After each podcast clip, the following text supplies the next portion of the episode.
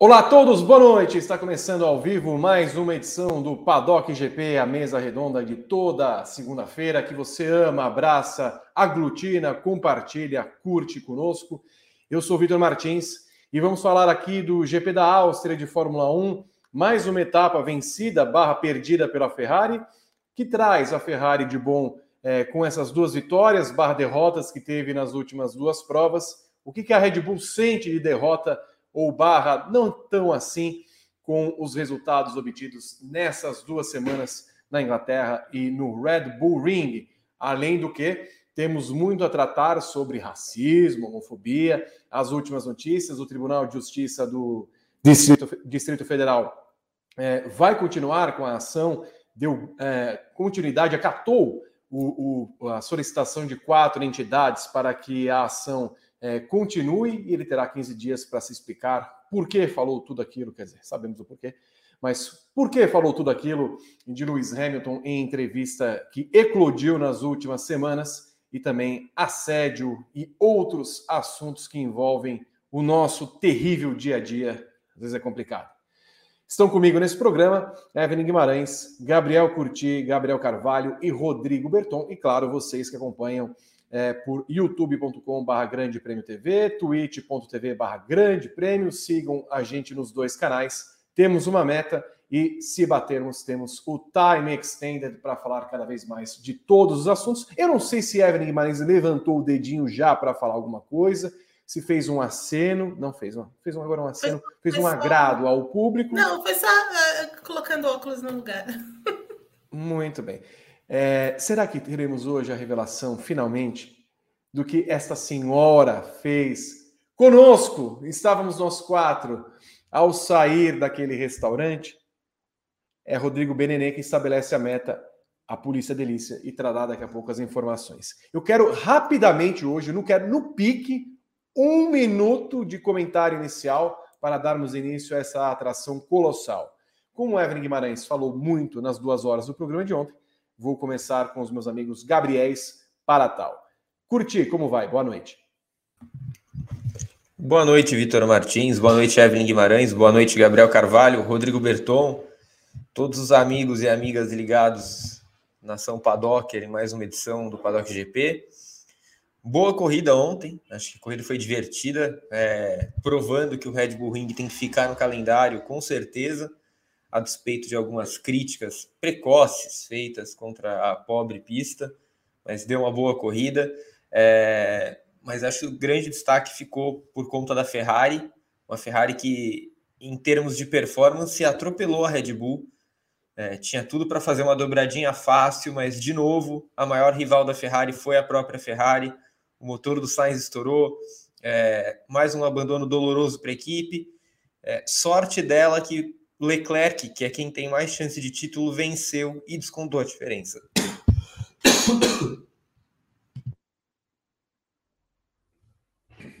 Me parece uma gripezinha, uma tosse, um engasgo de Gabriel Curti nesse momento. É, com pesar que informamos a triste saída de Gabriel Curti. Pegando esse gancho, o saudável Gabriel Carvalho vem aí para trazer o seu comentário inicial. Boa noite. É, boa noite, Vi, boa noite, Eve, boa noite, Gá, boa noite, Berton, e também a nossa nação Padocker. Essa tosse do Gá me lembrou um pouco Indianápolis, o Vi vai entender o motivo. Hum. Indianápolis, Indianápolis. aeroporto do Galeão, você deve... Cara, Indianápolis, aeroporto do Galeão, você faz a, a, a conexão. Enfim, um, um, um, domingo bem interessante na Áustria, né? A galera começou a pegar o Red Bull Ring para Cristo por nenhum motivo, eu não entendo. A galera às vezes inventa umas narrativas na cabeça, né, de que ah, a Áustria só tá aí por causa da Red Bull, né, como se a Áustria não fosse um mercado importante e que tem uma história é, grande no automobilismo. E foi mais uma corrida bem legal que a gente teve. É, espero que a Silverstone tenha agitado aí a temporada, né, colocado a temporada talvez nos eixos. Tivemos coisas legais, tanto na disputa pela vitória quanto ali no pelotão intermediário. É, espero que crie. É assim, é complicado porque a próxima prova é na França, né? Mas espero que crie uma tendência de, de boas corridas para o restante do campeonato, ao menos nas corridas que a gente espera que sejam boas, né? Não é o caso da França, mas, por exemplo, na Hungria eu particularmente espero uma corrida boa, na Itália eu espero, e pelo menos que as corridas boas sejam boas esse ano. Eve Guima, boa noite, o seu comentário inicial. Boa noite, Vitor Martins, Gabriel Carvalho, ao Gabriel Curti, que não está aqui se recuperando aí, que ele está meio resfriado nessa, nesse início de semana. Rodrigo Berton, os nossos amigos paddockers. Eu quero fazer um protesto aqui no meu comentário inicial, porque não tem nada a revelar, entendeu? A gente não pode não gostar de alguma coisa e já vira todo uma celeuma. Que isso, sabe? É, o problema é a pessoa ficar no, no, no, no, tocador de bolero enquanto você está tentando comer. O pobre é, rapaz ficou sem comida, sabe? É um absurdo isso. Usar esse, sabe, desses artifícios. Esse é o meu protesto aqui no meu comentário inicial. É, sobre o final de semana lamentável que aconteceu nas arquibancadas do Red Bull Ring. Espero que de fato a Fórmula 1 pare de dar uma de Rodrigo Maia e realmente faça alguma coisa com relação a isso. Eu sou muito o que o Sebastian Vettel falou, ainda que a gente entenda que seja muito difícil de identificar, porque é, é muito aberto, tem muita gente, né, como um estádio de futebol, mas tem muita coisa que dá para fazer para evitar esse, é, esses assédios e tudo o que aconteceu nesse final de semana. É, e sobre a corrida, é, ótima corrida no, no domingo, bastante disputada, sobretudo ali no, no pelotão intermediário, mas a Ferrari de novo perde para si mesma. Acalmou? Passou já? Sim. Eu não Ué, sei se. Eu estava no meu tempo. Ah, sim, muito bem. É, Gabriel Curti está entre nós? Não está entre nós ainda, né? Cadê o Rodrigo Berton? Oi, Vi. Não, o Gar foi tomar uma água.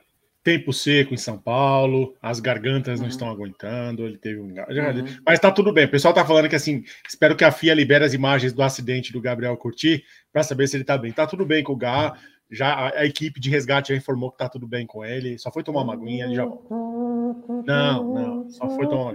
Aqui no estúdio 74, no Brooklyn, Michigan, eu vejo somente a cadeira, não vejo.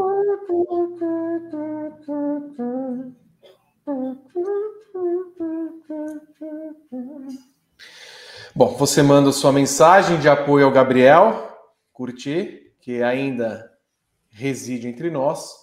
A Evelyn Guimarães também mande uma mensagem para ela. Se você puder mandar uma lasanha para ela, ela também vai gostar de comer uma deliciosa massa, porque essa senhora adora uma massa. Gabriel Carvalho, não tussa perto dele no Uber. Ele Agora é um eu acho que a Evelyn travou. Não é possível. Sim. Cadê a Evelyn? Veja como ela está com um olhar monali, monalísico. Sim, ela travou também. também. Resta tá um. Resta um. O que está acontecendo nessa atração? Não é possível. Espero que as pessoas estejam bem, em, em paz. Então mande sua mensagem aí, você que tem, você que tem receitas. Ah, você que tem receitas, Gabriel está de volta. Então, vamos ver se está tudo bem com o meu, meu menino. Espero que esteja. Não force muito a voz, Gabriel. Hoje, poupe sua voz. Não estou muito bem, não. Estou mal nos últimos dias. Você quer um chá, Gabriel? Não, daqui a pouco eu tomo um chazinho. Muito bem, cara. Então, vou, vou começar com o Alemão Moura. Vamos levar toda a gama de chás possíveis para você, para que tenha uma plena recuperação. Ok? Ah, mas aqui, vi um ponto aqui de, de mendigagem Sim. de like, que é o garoto debilitado aqui, ó, e nem por isso deixou de fazer o programa. Então, tá vendo? Valorize nosso esforço aí, deixe seu like aí, o Garo, tal como o Michael Jordan no jogo 5 das finais de 97, aí, com 39 graus de febre, brilhando. Então, enfim, deixe seu like. E o Gá, como, como todos sabem, dá 40 graus de febre, porque ele queima para valer. Ele é o nosso amor aqui no nosso programa, tal qual Sander, uh, do grupo que me falha a memória. Bros, talvez, não é Bros? É não, não era. Uh, Bros, não é? Bros? O Twister. Twister. Twister, isso. Meu amor, bem. esse amor está 40 graus de febre. Exato. Muito bem. Espero que estejamos bem. Então, hoje os comentários serão restritos, tá? Eu quero comentários curtos para que ninguém é, se estenda ao longo do programa e você contribui com o seu like. Por isso, nós vamos aumentar a meta de Time Extended hoje. É, precisa ser muito like para que a gente possa falar mais. Berton, quanto? 1.616. Eu vou dobrar. Era 800, aí vai para 1.616 porque o Leclerc ganhou. Tá bom. Então, 1.616 likes. 16, 16. É, me, me lembro 13, 13 saída do desenho do pica-pau. Vamos Correto. ver agora essa senhora. Vamos ver agora se está tudo bem com a operação em Curitiba. Estamos falando 190 Alborguete falando com a casa de Evelyn Guimarães. Tá tudo bem. Foi, a culpa é do stream, StreamYard que, sei lá, ah, deu um banho. Uma, uma zica Olha, Evelyn, eu, eu Mas eu acho que a culpa é sua. A culpa é, é do Vitor sempre. Eu mandei um e-mail para o suporte da plataforma, porque desde uhum. sexta-feira estamos sofrendo horrores com a plataforma. Não, eu fui só silenciar o negócio aqui e é. travou uhum. lindamente. Foi logo é. depois de uma atualização que eles fizeram, a plataforma está impossível. Entendo. É, Alfredo, impossível. Alfredo impossível. Yard. Exato. Bom, vamos ver se tudo bem se esse programa continua na Santa Paz aqui. Não que os assuntos sejam muito pacíficos, né? Mas enfim, é o que temos para esse momento. Eu vou ao roteiro escrito pelo Gabriel Carvalho. É, se você tem alguma reclamação, saque.grandepremio.com.br. Você pode mandar direto lá para o nosso saque. Não vou responder, não enche o saque. Uh, Charles Leclerc voltou a vencer na Fórmula 1. O monegasco da Ferrari faturou o GP da Áustria, disputado no último domingo, após largar da segunda colocação e ultrapassar o rival Max Verstappen em três, eu disse três, oportunidades diferentes. Foi a quinta vitória do dono do carro, 16 na Fórmula 1. Depois, é, em, em um parênteses, é, sendo o Leclerc quem é, se ele tivesse de pedir uma música, coloquem aí no chat do YouTube no twi na Twitch. Que música será que é, o Monegasco Leclerc pediria fosse instado por aquele jornal dominical? Pole vencedor da sprint no sábado, Verstappen se contentou com a segunda colocação é, com o carro da Red Bull, depois de bater na classificação de sexta-feira. Lewis Hamilton remou com a Mercedes e aproveitou o abandono de Carlos Sainz para completar o pódio, ficando no top 3 pela terceira corrida seguida. Com os resultados do final de semana, Verstappen tem 208 pontos contra 170 de Leclerc. Pérez, o teimoso, que abandonou, estacionou em 151, tal como Sainz, que está com 133 e vê a aproximação de George Russell, quarto, na corrida, que agora tem 128 e Hamilton tem 109. Eu pergunto para quem, é, por enquanto, continua no programa sem nenhum problema, mas tenho certeza que virá um problema. Gabriel Carvalho, você que fez tudo. É a vitória que a Ferrari precisava? É a derrota que ela não precisava na sequência de outra derrota da semana passada? É, eu acho que assim, apesar do saldo, assim, de você só ter um carro completando a corrida, né, por mais ter sido uma vitória e tal, e assim, tinha uma boa chance da Ferrari conseguir uma dobradinha, né? O Carlos Sainz acho que ele tinha mais ritmo e eventualmente ultrapassaria o Leclerc. Eu acho que é um saldo que ele é um pouco mais positivo do que em comparação a Silverstone. Não é uma situação perfeita, é claro. É óbvio que você gostaria de ter os seus dois carros completando a corrida, especialmente numa possibilidade que dava para você tirar um pouco de ponto ali do, do Verstappen, mas acho que o Leclerc, que é o cara que está disputando o título, é, precisava vencer. E acho que isso foi muito importante. O Leclerc, por exemplo, nunca tinha vencido uma corrida fora da pole position.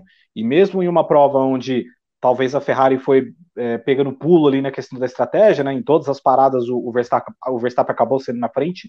O ritmo do Leclerc era muito bom, especialmente porque o Verstappen ficou absurdamente vulnerável, né? Com pneus mais gastados com o Leclerc. Então acho que isso teve um impacto legal.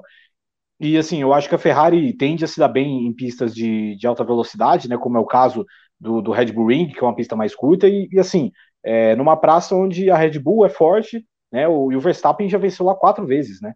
Um cara que tem uma carreira tão recente na Fórmula 1, um cara que até. Claro, hoje o Verstappen já tá entre os 10 maiores vencedores da história, mas assim, pô, um cara com menos de 30 vitórias na Fórmula 1 ter quatro no mesmo circuito é uma questão impactante. Então, é um golpe assim que eles poderiam dar, né? É pelo menos um não é um grande golpe, né? mas é um, é um jabzinho, né? De você, traduzindo para a linguagem do, das, das, artes marciais. Então, acho que é o, o jabzinho que a Ferrari precisava para deixar as coisas um pouco mais tranquilas. Claro, se a gente pensasse que se a Ferrari tivesse feito o óbvio na, na Inglaterra e talvez não tivesse quebrado com, com o Sainz, hoje o Leclerc poderia estar a uma distância menor que uma corrida né, do, do Verstappen, né, quem sabe a menos de 25 pontos e tudo mais. Assim, 38 não é assim um número que acho que você gostaria de estar, mas temos é, mais, uma, mais uma metade do campeonato pela frente, vamos ter mais algumas pistas aí bem interessantes, e eu acho que é, a Ferrari ainda tem condições de, de igualar, mas é claro, a Ferrari ela vai ter que acertar mais do que errar, coisa que não aconteceu na primeira metade. Então essa, essa segunda metade de campeonato vai ser essencial. Tem aí agora, temos agora duas corridas aí antes do, do período das férias de verão, né? Que aí depois vai ser aquela coisa, muita gente vindo com atualização e tudo mais. Então, é, acho que é um, é um respiro, assim, por mais que o saldo não seja 100% positivo por causa do Sainz, acho que é um respiro que a Ferrari pode ter com o, o Leclerc.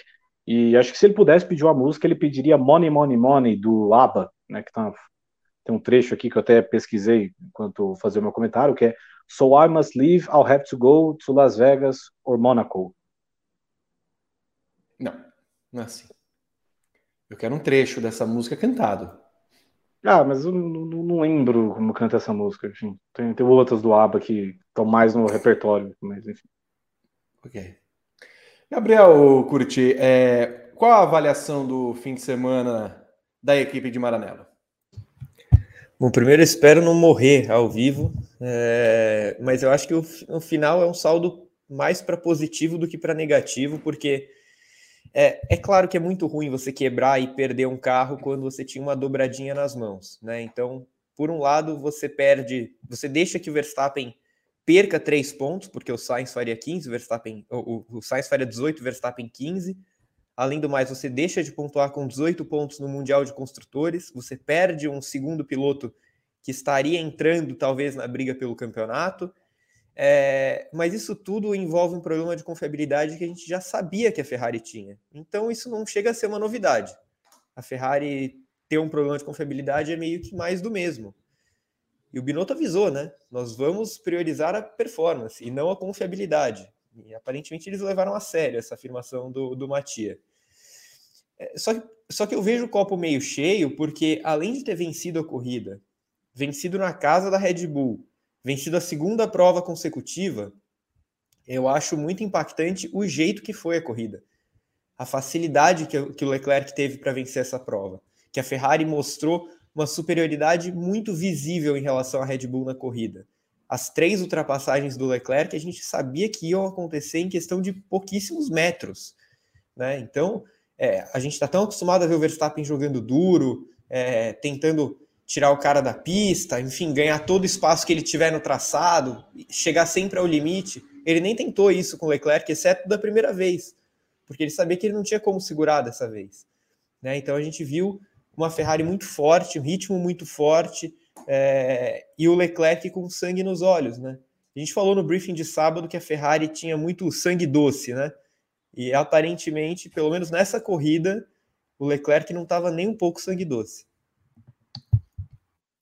Guima, o resultado do Sainz, né, o folgarel que foi visto no carro 55, diminui o feito da Ferrari? A Ferrari realmente precisa cuidar para não ficar o tempo inteiro pensando em um carro em vez de dois? Ah, preocupa, né? Preocupa bastante.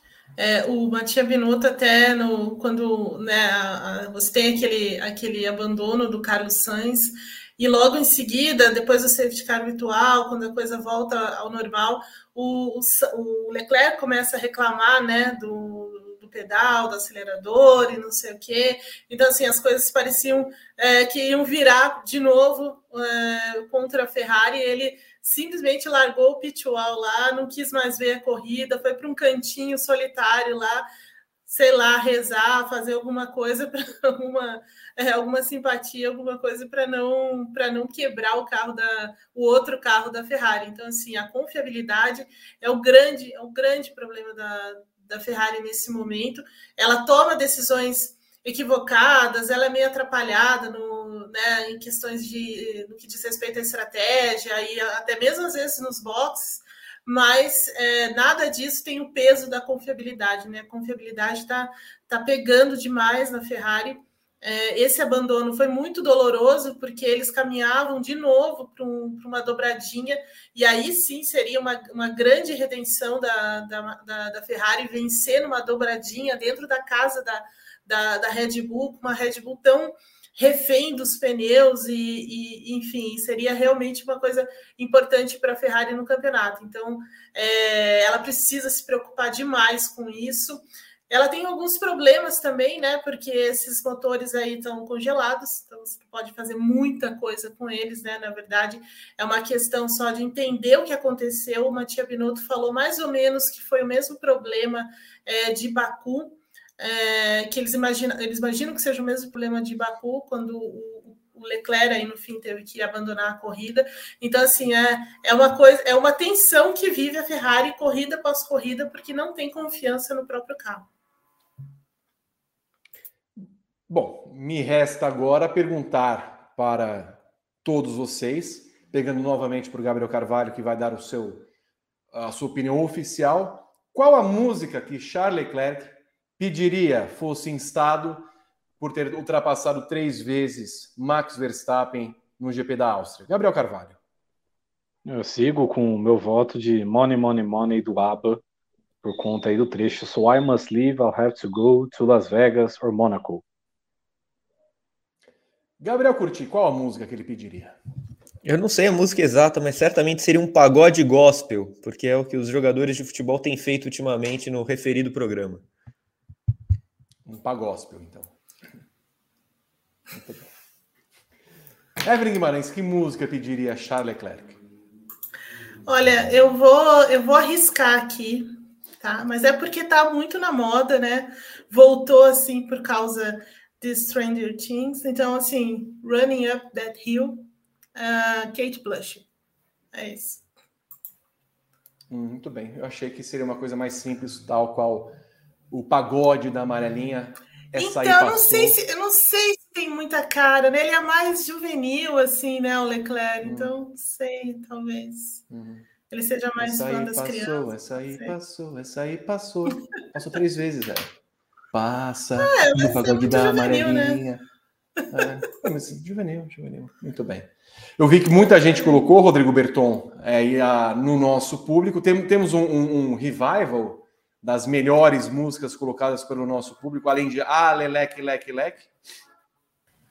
Olha aí, Vitor. Tem Madu Spranger, Anitta, blá, blá, blá. Ah, eu ia fazer um trocadilho com, com a Anitta mas eu, eu, preciso ver como é que está a lei eleitoral. Então eu prefiro, eu prefiro não falar. Maria Bethânia, Sonho Impossível. Uma música para Ferrari, Fire, do Jimi Hendrix. Salve, Também. Luna. Tchau, I Have to Go Now, do Jamil e uma noite. Eu não faço ideia de que música é essa. Essa é Tchau, boa. Que brincadeira, né? O camarada, o camarada disse, me perdoem, amigos, o camarada tchau. não tem cultura alguma. Ei, ei, tchau, I have to go now. Nossa, não sabe o que é um trio elétrico, isso. né? É a primeira vez que eu leio. É, é... é não. Trio elétrico para ele é onde o Lazer Martins bota a mão. Ah, não é possível, Rodrigo Berton. Sim.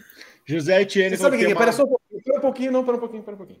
Quem é Lazer Martins, Rodrigo Berton? Lazier é o da fru, do, do, do, das parreiras lá, que ele encostou na, na, na parreira que tinha uma. Eu sei quem é, Vitor. Ai, ai, grande meme. Essas mais de mesa. Isso. José Etienne, tem uma aba do aba que é The Winner Takes It All. Também é bom. O Rodrigo Flores, que é da CIA, Unstoppable. Hum, você sabe que chega, música é essa, Berton? Sei que é da propaganda. É da propaganda. É só assim que você faz relação de música. Não, né? mas tá certo. É não, mas, mas, mas, mas não, Ué, né, mas... Não, nessa, nessa, ele tá certo. Nessa ele, ele tá, tá certo. certo. Qualquer fã de NBA Qualquer fã de NBA ouviu NBA essa tem que saber, é. 14 vezes só nas finais. É. A, a gente sai em defesa do B nessa. Essa, essa não tem como, Vitor. Eu só essa eu, eu conheci essa antes. música. Eu conheci a música pela propaganda, não vou mentir. Depois eu vi que é a música da Cia, que é aquela cantora que não mostra o rosto, que tem a menininha que dança. A Marina é fã, ela me ensinou tudo. Rúbia Barbosa, Haja Amor.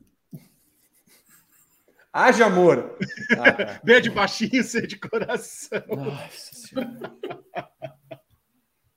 e a Caroline de Souza falou que a Ivete Sangalo, carro velho. Auxiliar Silva, uma sofrência, uma sofrência da saudosa Marília Mendonça. Eu, eu ah, supera. Supera dela, né, Gá? Ok, supera. É uma boa, uma boa melodia de Marília Mendonça. É isso, Vitor. Essas foram as mensagens aqui do nosso público. Muito obrigado, Berton. Um, um conhecedor musical amplo. Eu sou. Que é, é a gente Conheço não. muita música, vocês não fazem Ele ideia. precisa ver TV para ouvir música. Eu não claro. aguento mais. Claro. Ai, meu pai do céu. Você não? Eu não aguento. Não. Você é musical, é... eu não. É claro. Nós, você, olha, Berton, o dia que a gente puder contar é, em algum momento aquele, aquele átimo de São Bento do Sul eu, eu pude proporcionar um momento musical dos mais não, tranquilos. Não só um momento musical. Posso contar tudo sobre São Bento do Sul? O dia seguinte do, do piano? Não, né? Eu volto já já. Eu vou ao meu roteiro, então. Max Verstappen foi apenas segundo colocado no Red Bull Ring, pista na qual venceu quatro vezes, inclusive duas delas no ano passado. Apesar da pole e da vitória na corrida sprint, a Red Bull não teve ritmo para acompanhar o Leclerc, mesmo colocando o holandês de volta na liderança. Após todos os pitstops da corrida, Max foi superado por Charles três vezes. Inclusive, Verstappen poderia ter completado em terceiro se o motor de Carlos Sainz é, não tivesse sofrido uma quebra. Com pistas velozes como Paul Ricard, Spa-Francorchamps e, Mo e Monza próximas no calendário, eu pergunto então, vou agora alterar a ordem para a gente fazer um revezamento, a Gabriel Curti se o desempenho da Red Bull, Gabriel, é motivo de preocupação ou é, já ganhamos tanto ali numa parte, perder duas aqui é tranquilo, ou é aquela coisa do Verstappen que falou, ah, a gente super, subestimou mesmo a Ferrari? Eu acho que perder duas aqui até é tranquilo, mas é, também acho que começa já a ficar um pouco de preocupação pela forma que eles perderam essa corrida de ontem, né? Eu acho que foi, foi uma derrota de certa forma, acachapante pela performance que a Ferrari teve em relação à Red Bull. Eu acho que tem um grande, uma grande questão aí, duas na verdade, né? A Red Bull no começo do ano tinha uma vantagem em relação aos pneus, não tem mais. Inclusive, ela tem uma desvantagem agora que esse carro é, é pesado, denso, ele ele está gastando mais os, os pneus do que os carros da Ferrari. E o segundo ponto, que eu considero talvez até o mais importante, é que a Red Bull tinha uma, uma característica que levava muita vantagem em relação da Ferrari até poucas corridas atrás, que era a velocidade de reta. E isso caiu vertiginosamente, essa vantagem. A gente já viu, inclusive, na Áustria, a Ferrari pegando a Red Bull de reta. É, então, eu acho que esse aspecto é o que mais preocupa. As grandes valências do carro da Red Bull, a Ferrari meio que conseguiu buscar. Então, hoje, se a gente for analisar os dois carros, é claro, a gente precisa ver em outras pistas ainda, mas a Ferrari tinha uma vantagem em miolo e a Red Bull compensava em reta. A Ferrari ainda tem uma vantagem em miolo e eu não sei mais se a Red Bull compensa tanto assim em reta. Então, hoje eu, eu diria que a grande vantagem da Red Bull, além, obviamente, da, da pontuação, é, é relacionada à confiabilidade. Agora, se a Ferrari conseguir resolver esse problema de confiabilidade, eu acho que a Red Bull tem muito que se preocupar. Claro, é, é, tudo está se desenhando, tudo não, porque a Ferrari ainda tem uma coisas para mostrar, mas caso a Ferrari chegue na Red Bull na pontuação, Leclerc chegue no Verstappen, eu acho que a gente vai estar tá desenhando uma, um repeteco de 2021 em relação a Mercedes e Red Bull em atualizações atrás de atualizações. Então eu já acho, por exemplo, que a Red Bull vai correr muito para atualizar esse carro de novo porque ela começa a perceber, e aí tem a ver com essa aspa do Verstappen dizendo que talvez eles tenham subestimado a Ferrari, que ele não esperava um domínio tão grande. Talvez a Red Bull tenha de rever alguns conceitos desse carro, assim como ela fez muito ano passado. Ela atualizava, crescia, a Mercedes atualizava, dava o troco. Aparentemente o troco da Ferrari chegou. É, se chegar também na pontuação, eu já vejo a Red Bull correndo para atualizar esse carro de novo. O Guima, o Christian Horner começou a tentar ver os problemas que foram vistos no domingo, né? Porque quando termina o sábado e eles vencem a corrida sprint e o retrospecto também é o aliado deles correndo em casa, era natural que a gente pensasse que o Verstappen tivesse uma vitória tranquila. E aí a gente entende o porquê do Leclerc ter ficado tão pé da vida, com a briga que ele teve com o Sainz na corrida sprint, porque ele achava, garantia que ele conseguiria em algum momento alcançar o Verstappen e brigar por aquela vitória. E aí o Christian Horner fala: olha, tem alguns fatores. Primeiro, é, a temperatura estava muito mais baixa no domingo. Segunda, chove, é, segundo, choveu, então lavou a pista. Então, teoricamente, eles veem que a, que a Ferrari tem uma espécie de vantagem em, nessas condições em que a pista perde a aderência, perde a borracha. Então, se começasse teoricamente do zero um final de semana, a, a vantagem seria da Ferrari. Em terceiro, o peso do carro. Então, se você pudesse aprofundar nisso, me parece que a Red Bull fez atualizações, só que aquela dieta que ela fez, no final das contas, ela pegou umas férias, Evelyn. E aí, quando pega férias? É uma desgraça. É verdade, é, é, é, mais ou menos isso mesmo, por esse caminho.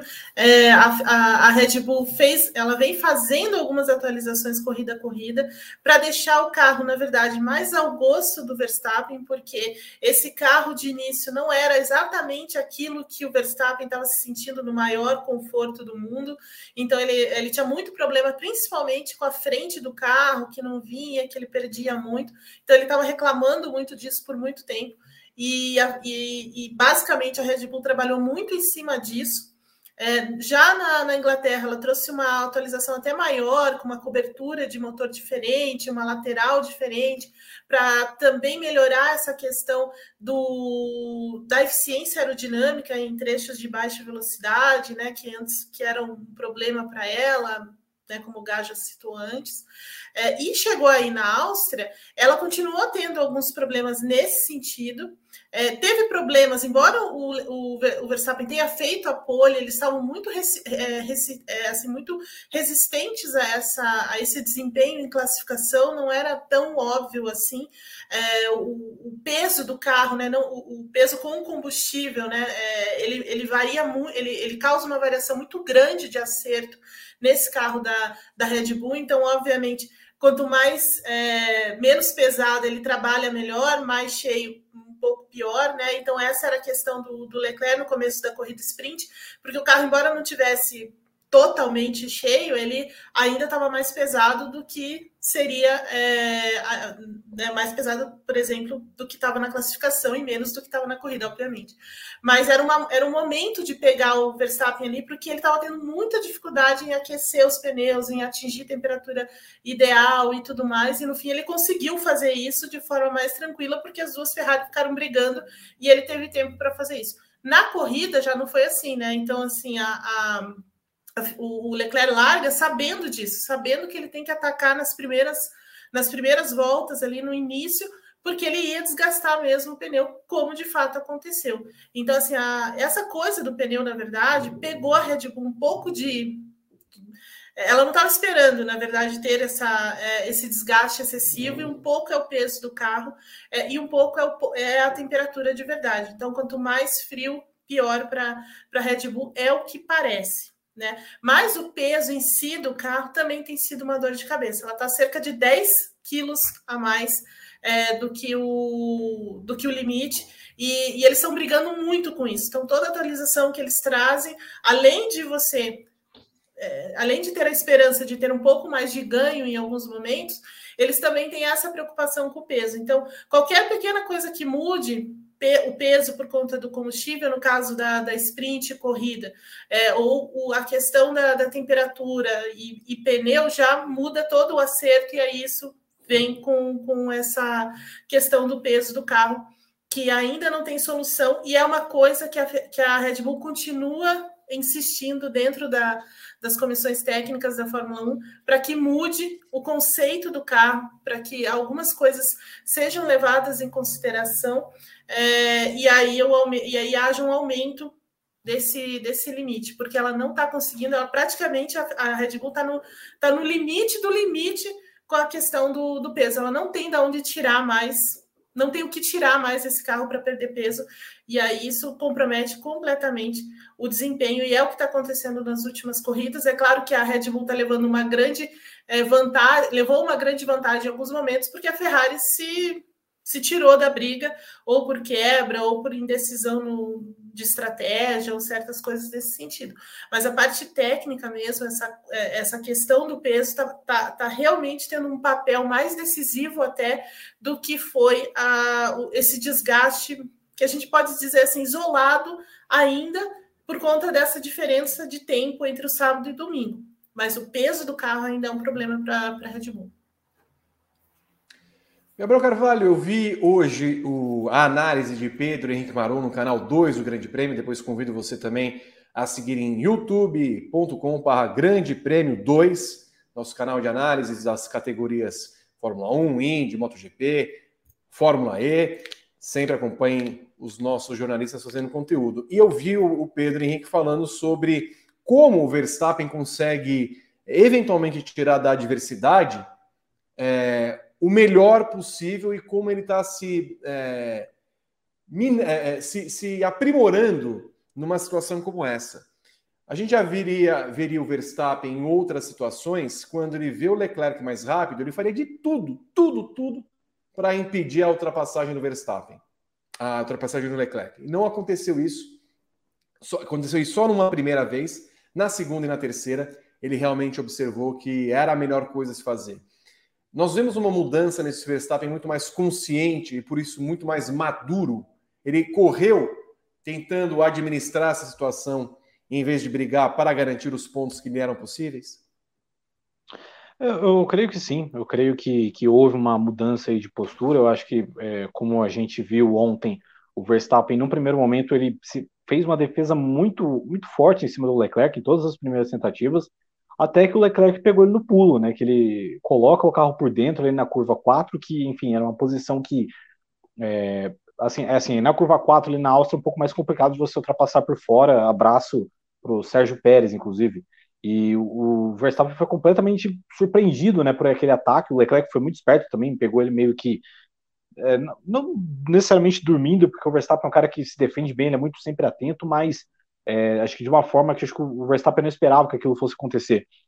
E acho que, especialmente a partir da segunda vez, porque, pô, o, o Verstappen ele volta muito forte dos boxes depois da primeira parada, ele volta, tipo, seis segundos à frente do Leclerc, ele estava atrás, ele voltou seis segundos à frente. Só que a vida útil dos pneus da Red Bull foi muito curta, né, em termos de manter um ritmo bom o suficiente para vencer para a corrida. Em determinado momento, o Leclerc com pneus mais é, mais novos, né? Então ele tinha, sei lá, uma diferença de 7, acho que na última parada a diferença era, chegou a ser de, de 12 voltas. Então, dentro, dentro daquele estágio, acho que o Verstappen entendeu que não tinha muito o que ele fazer, que ele brigar ali, talvez ele fosse, é, quem sabe, até desgastar mais o, o, carro e pensando até, por exemplo, na questão do Sainz. Tipo, ah, por exemplo, se eu faço um esforço colossal para manter que eu gasto tudo que resta dos meus pneus e eu ainda perco, o Sainz vai me engolir a hora que ele vier. E assim, talvez o Sainz, a gente fala, né, pô, ah, tinha a possibilidade do, do, do Sainz ser segundo, mas também tinha a possibilidade do Verstappen se segurar, né? Então acho que o Verstappen ele soube administrar a situação, fez a volta mais rápida, já tinha ganho a sprint no dia anterior, então ele meio que foi coletando as coisas ali que tinham próximas a ele para, enfim, ainda estancar um pouco da, não é necessariamente uma sangria, porque assim, não é que a, a vantagem do Verstappen caiu muito, 38 pontos ainda é muita coisa, né? Mas eu acho que houve sim uma mudança de postura de entender mesmo que assim é, você não vai ganhar todas em dia que as coisas não estão necessariamente perfeitas para a Red Bull. Ontem mesmo não estava, né? As coisas em termos de ritmo e tudo mais, a Ferrari estava superior e não tinha necessariamente algo que você pudesse tirar da cartola ali para fazer com que o Verstappen vencesse a corrida. Talvez tinha que fosse questão estratégica, mas mesmo com a Red Bull acertando na estratégia, todas as vezes que a Red Bull chamou o Verstappen, o Verstappen voltou na frente, eles não tinham ritmo para segurar aquilo. Então, a missão agora é tentar ver o que dá para fazer, melhorar nesse carro, o, o, que pode ser feito de atualização dentro da questão do, do teto orçamentário para as próximas corridas, até porque, por exemplo, a gente já tem agora um GP da França, que é uma prova, assim, é um circuito que ele é, que ele é chato, mas é um circuito de alta velocidade, um circuito que você tem duas retas muito longas. E como vai ser a questão, por exemplo, de lidar com o motor da Ferrari? Beleza, é um motor que ele abre o bico toda hora, sim, mas é um motor muito rápido. Olha o que, que o Haas fez esse fim de semana. O Bottas largando de último chegou em décimo primeiro, ele só não pontuou heroicamente porque existe um sujeito, Fernando Alonso, que ele um pouquinho assim fora de série, né? Por isso que ele consegue fazer essas coisas. Então, são coisas que a Red Bull ela precisa rever. Claro que assim, a primeira metade de campeonato da Red Bull foi ótimo. Foram seis vitórias do Verstappen aí, é um cara que abriu uma gordura é, grande para todo mundo, porque todo mundo acabou tendo problema. O Leclerc teve muita quebra, o Sainz errou e teve muita quebra, o Pérez é o Pérez. Enfim, é, a Red Bull está é, confortável, mas ela precisa rever umas coisinhas para que siga confortável e que não tenha a mesma situação do ano passado. Claro que ano passado o Hamilton cortou as vantagens duas vezes uma por causa do acidente em Silverstone e outra pelo stint final absurdo que ele teve, mas sei lá, eu não acho que 2021 é um cenário que a Red Bull quer repetir em termos do meio. O final eles querem ter, mas o meio é uma coisa mais complicada. Vou meu roteiro para o próximo assunto. A Mercedes deixou o Red Bull Ring com resultados satisfatórios após um fim, após um fim de semana de altos e baixos. Lewis Hamilton foi o terceiro colocado, o inglês bateu durante a classificação de sexta-feira e saiu de décimo na corrida sprint. A posição final no grid foi o oitavo lugar. Na pista, superou a dupla da Haas e Esteban Ocon. George Russell voltou a ficar no top 5, fechando na quarta colocação. O jovem britânico recebeu uma punição no começo da corrida por conta de um toque em Sérgio Pérez, mas remou para ficar mais uma vez também no top 5 algo que fez em 10 das 11 corridas disputadas em 2022, ou seja, todas que ele terminou sempre foram no top 5. Evelyn Guimarães, qual é o saldo da Mercedes nesse final de semana? O saldo da Mercedes é, é positivo até, é, porque ela, ela consegue, no final das contas, pontuar bem com seus dois pilotos, né? Terceiro e quarto é, diante do que começou o final de semana, né, com os dois é, é, batendo e quebrando o carro e rachando tudo na, na sexta-feira, a coisa até que foi, foi interessante no final das contas, porque marcou é, um grande número de pontos, está realmente trazendo esse campeonato de esse mundial de construtores, se colocando como terceira terceira força. Então, assim, no geral, a Mercedes pode sair até satisfeita do, do GP da Áustria, mas com relação às atualizações que ela trouxe, com relação à expectativa que ela tinha é, para essa pista, as coisas não são tão, não, sabe, não dá para dizer que é 100%, então tem alguma questão aí a se resolver, e aí isso deixou um pouco é, tirou um pouco do brilho, na verdade, porque ela tem uma corrida muito, muito excepcional em Silverstone, né, em que ela entra numa briga por vitória com Hamilton ali, andando muito perto dos ponteiros, virando voltas muito, muito fortes, e de repente no, no, é, no Red Bull Ring não foi assim né? Ela perde em velocidade reta, ela começa a ter problemas é, de equilíbrio nesse carro de novo. Então, assim, é, o Hamilton estava muito atrás, né? Acabou indo para o pódio por causa da, do abandono aí da Ferrari. Então, assim, tem algumas lacunas que a, Ferrari, que a, que a Mercedes precisa é, de fato preencher. É, eu vi a Áustria como uma prova de fogo para essa, essa atualização, principalmente porque é, era uma, é uma pista de alta velocidade e é uma pista que, que o carro da Mercedes vai bem. Eles gostam, é, o carro da Mercedes gosta de, de pistas de alta, de curvas longas, de curvas rápidas, como foi em Silverstone. Mas esse circuito também tem trechos de freadas fortes, de é, curvas é, mais fechadas, que é uma coisa que eles têm problema. E eles continuaram tendo problema nesse final de semana, aliado a, a outras coisas. Então, essa primeira prova de fogo foi não, não foi tão boa, né? Então eles perderam um pouco nesse, nesse teste, mas é claro que o teste mesmo, o teste que vai definir esse pacote é só lá na Hungria, por causa das, das características mesmo da pista da Hungria. Então a Mercedes sai satisfeita pela pontuação que ela conseguiu, mas não exatamente é, pela, pelo pacote de atualizações, pela, pelo acerto do carro, pelo que dava para fazer diante do que, pela expectativa que se tinha diante de Silverstone. Gabriel Curti, dava para a Mercedes ter sonhado em algum momento brigar com a vitória?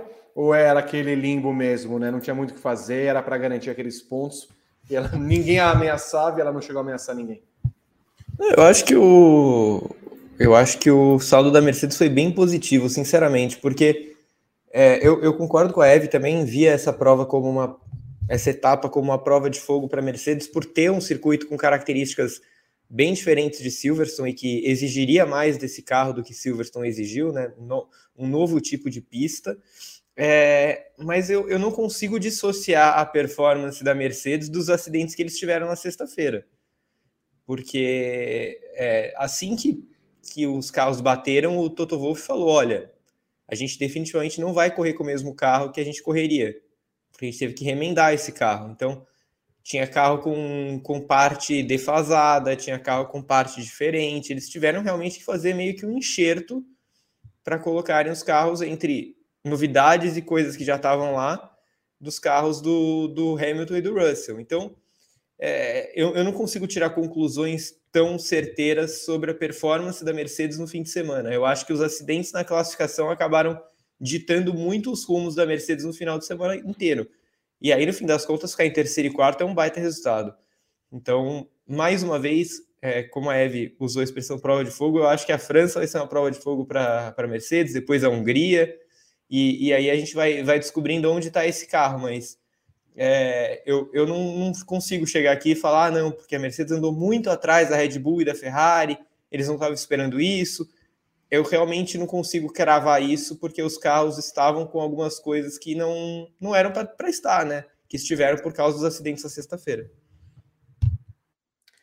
Gabriel, também tem o fato histórico de a Mercedes nunca ter sido lá apta a correr no Red Bull Ring, a não ser quando dominava por completo a Fórmula 1, tanto que veio perdendo as corridas nos últimos anos. Mas uma pergunta que eu ainda não fiz nesta atração: qual o saldo da Mercedes nesse fim de semana?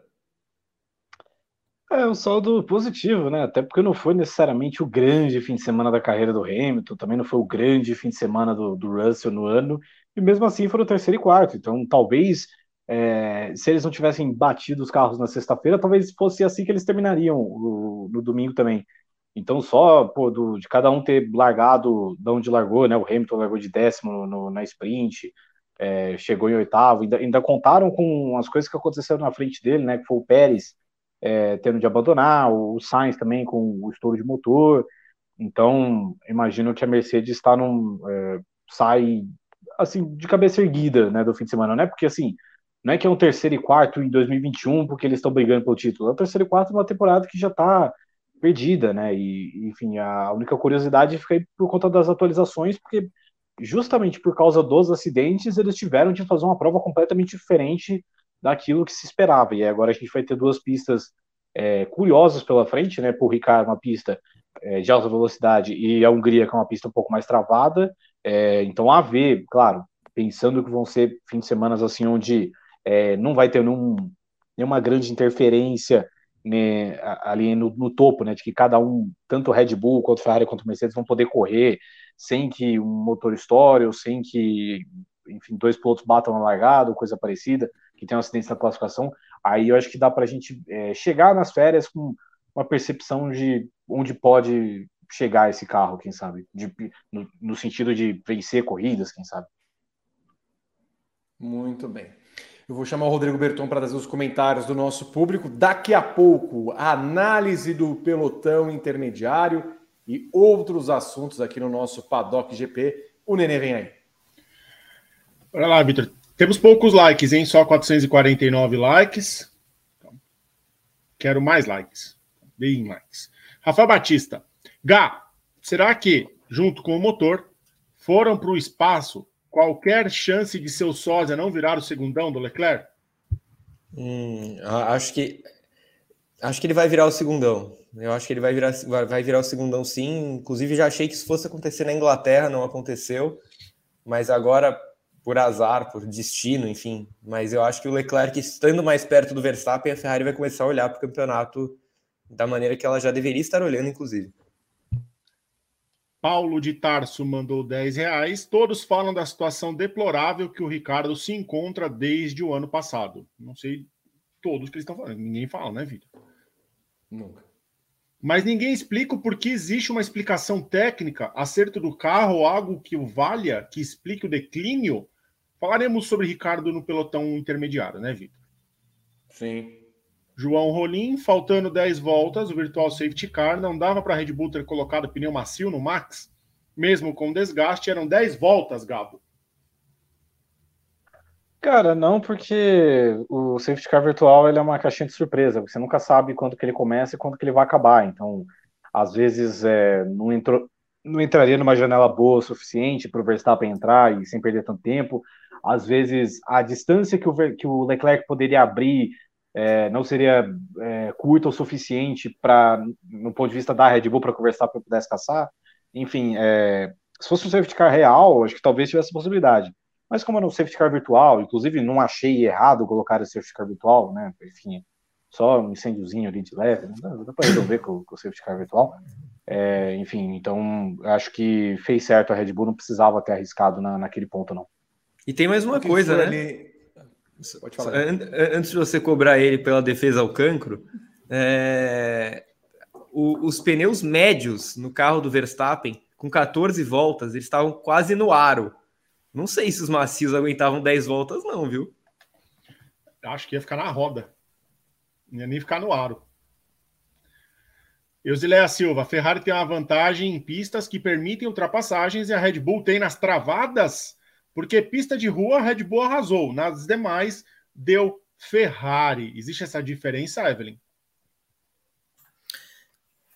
Acho que não. Assim, acho que é, é uma assim, não, não que seja uma coincidência. Acho que é acho que a característica do carro da, da, da, Red Bull ele é mais versátil, digamos assim, do que o da do que o da Ferrari. Ele consegue se adaptar melhor na, na nos diferentes tipos de, de pista. O problema é, é questões como o que aconteceram nesse final de semana, de você ter uma queda de temperatura, alguma coisa assim que mudou um pouco a, a questão do desgaste, enfim, é, de pneus, mas não, não acho que seja exatamente dessa forma, não.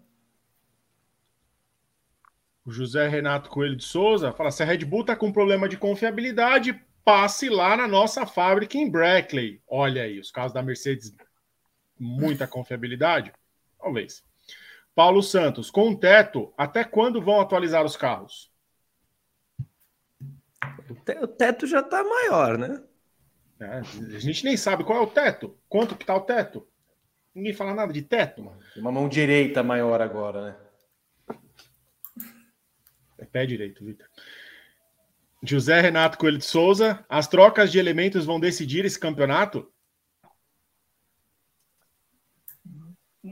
Não, porque, enfim, eu acho que não é uma temporada que está necessariamente equilibrada o suficiente para que isso vire um fator e tem que ver até que ponto vai precisar trocar, né? Por exemplo, a, a Red Bull com o Verstappen não teve necessariamente problema de, de motor ainda, não foi forçada a ter que pegar uma unidade nova, como foi o caso da Ferrari no, no Canadá. E talvez não precise, né? Talvez eles consigam é, trabalhar com os três motores, irem ajustando uma coisa aqui e ali dentro do desgaste, talvez nem precise. Essas foram as primeiras mensagens, Vitor. 481 likes. E o RR Lima se inscreveu com o Prime ontem. Você que está ansioso aí para a promoção da plataforma, amanhã, dois dias de promoção, você vai assinar para poder não pagar o frete da promoção, você vai escorregar seu sub sem pagar nada além da plataforma, hein? Você assina lá e escorrega o sub para o Grande Prêmio sem pagar nada além da sua assinatura e ajuda o Grande Prêmio a continuar produzindo conteúdo. É uma troca, você não gasta nada além do que vai gastar para assistir filmes, séries e não pagar frete e ajuda o Grande Prêmio a continuar produzindo conteúdo na Twitch, Vitor. Eu volto já já. Muito bem, eu lembrei de pé direito, perna direita, lembrei do Rio de Janeiro. É, Mão direita eu te mandei no WhatsApp. Fica quieto. Não, não, eu não quero nem ver.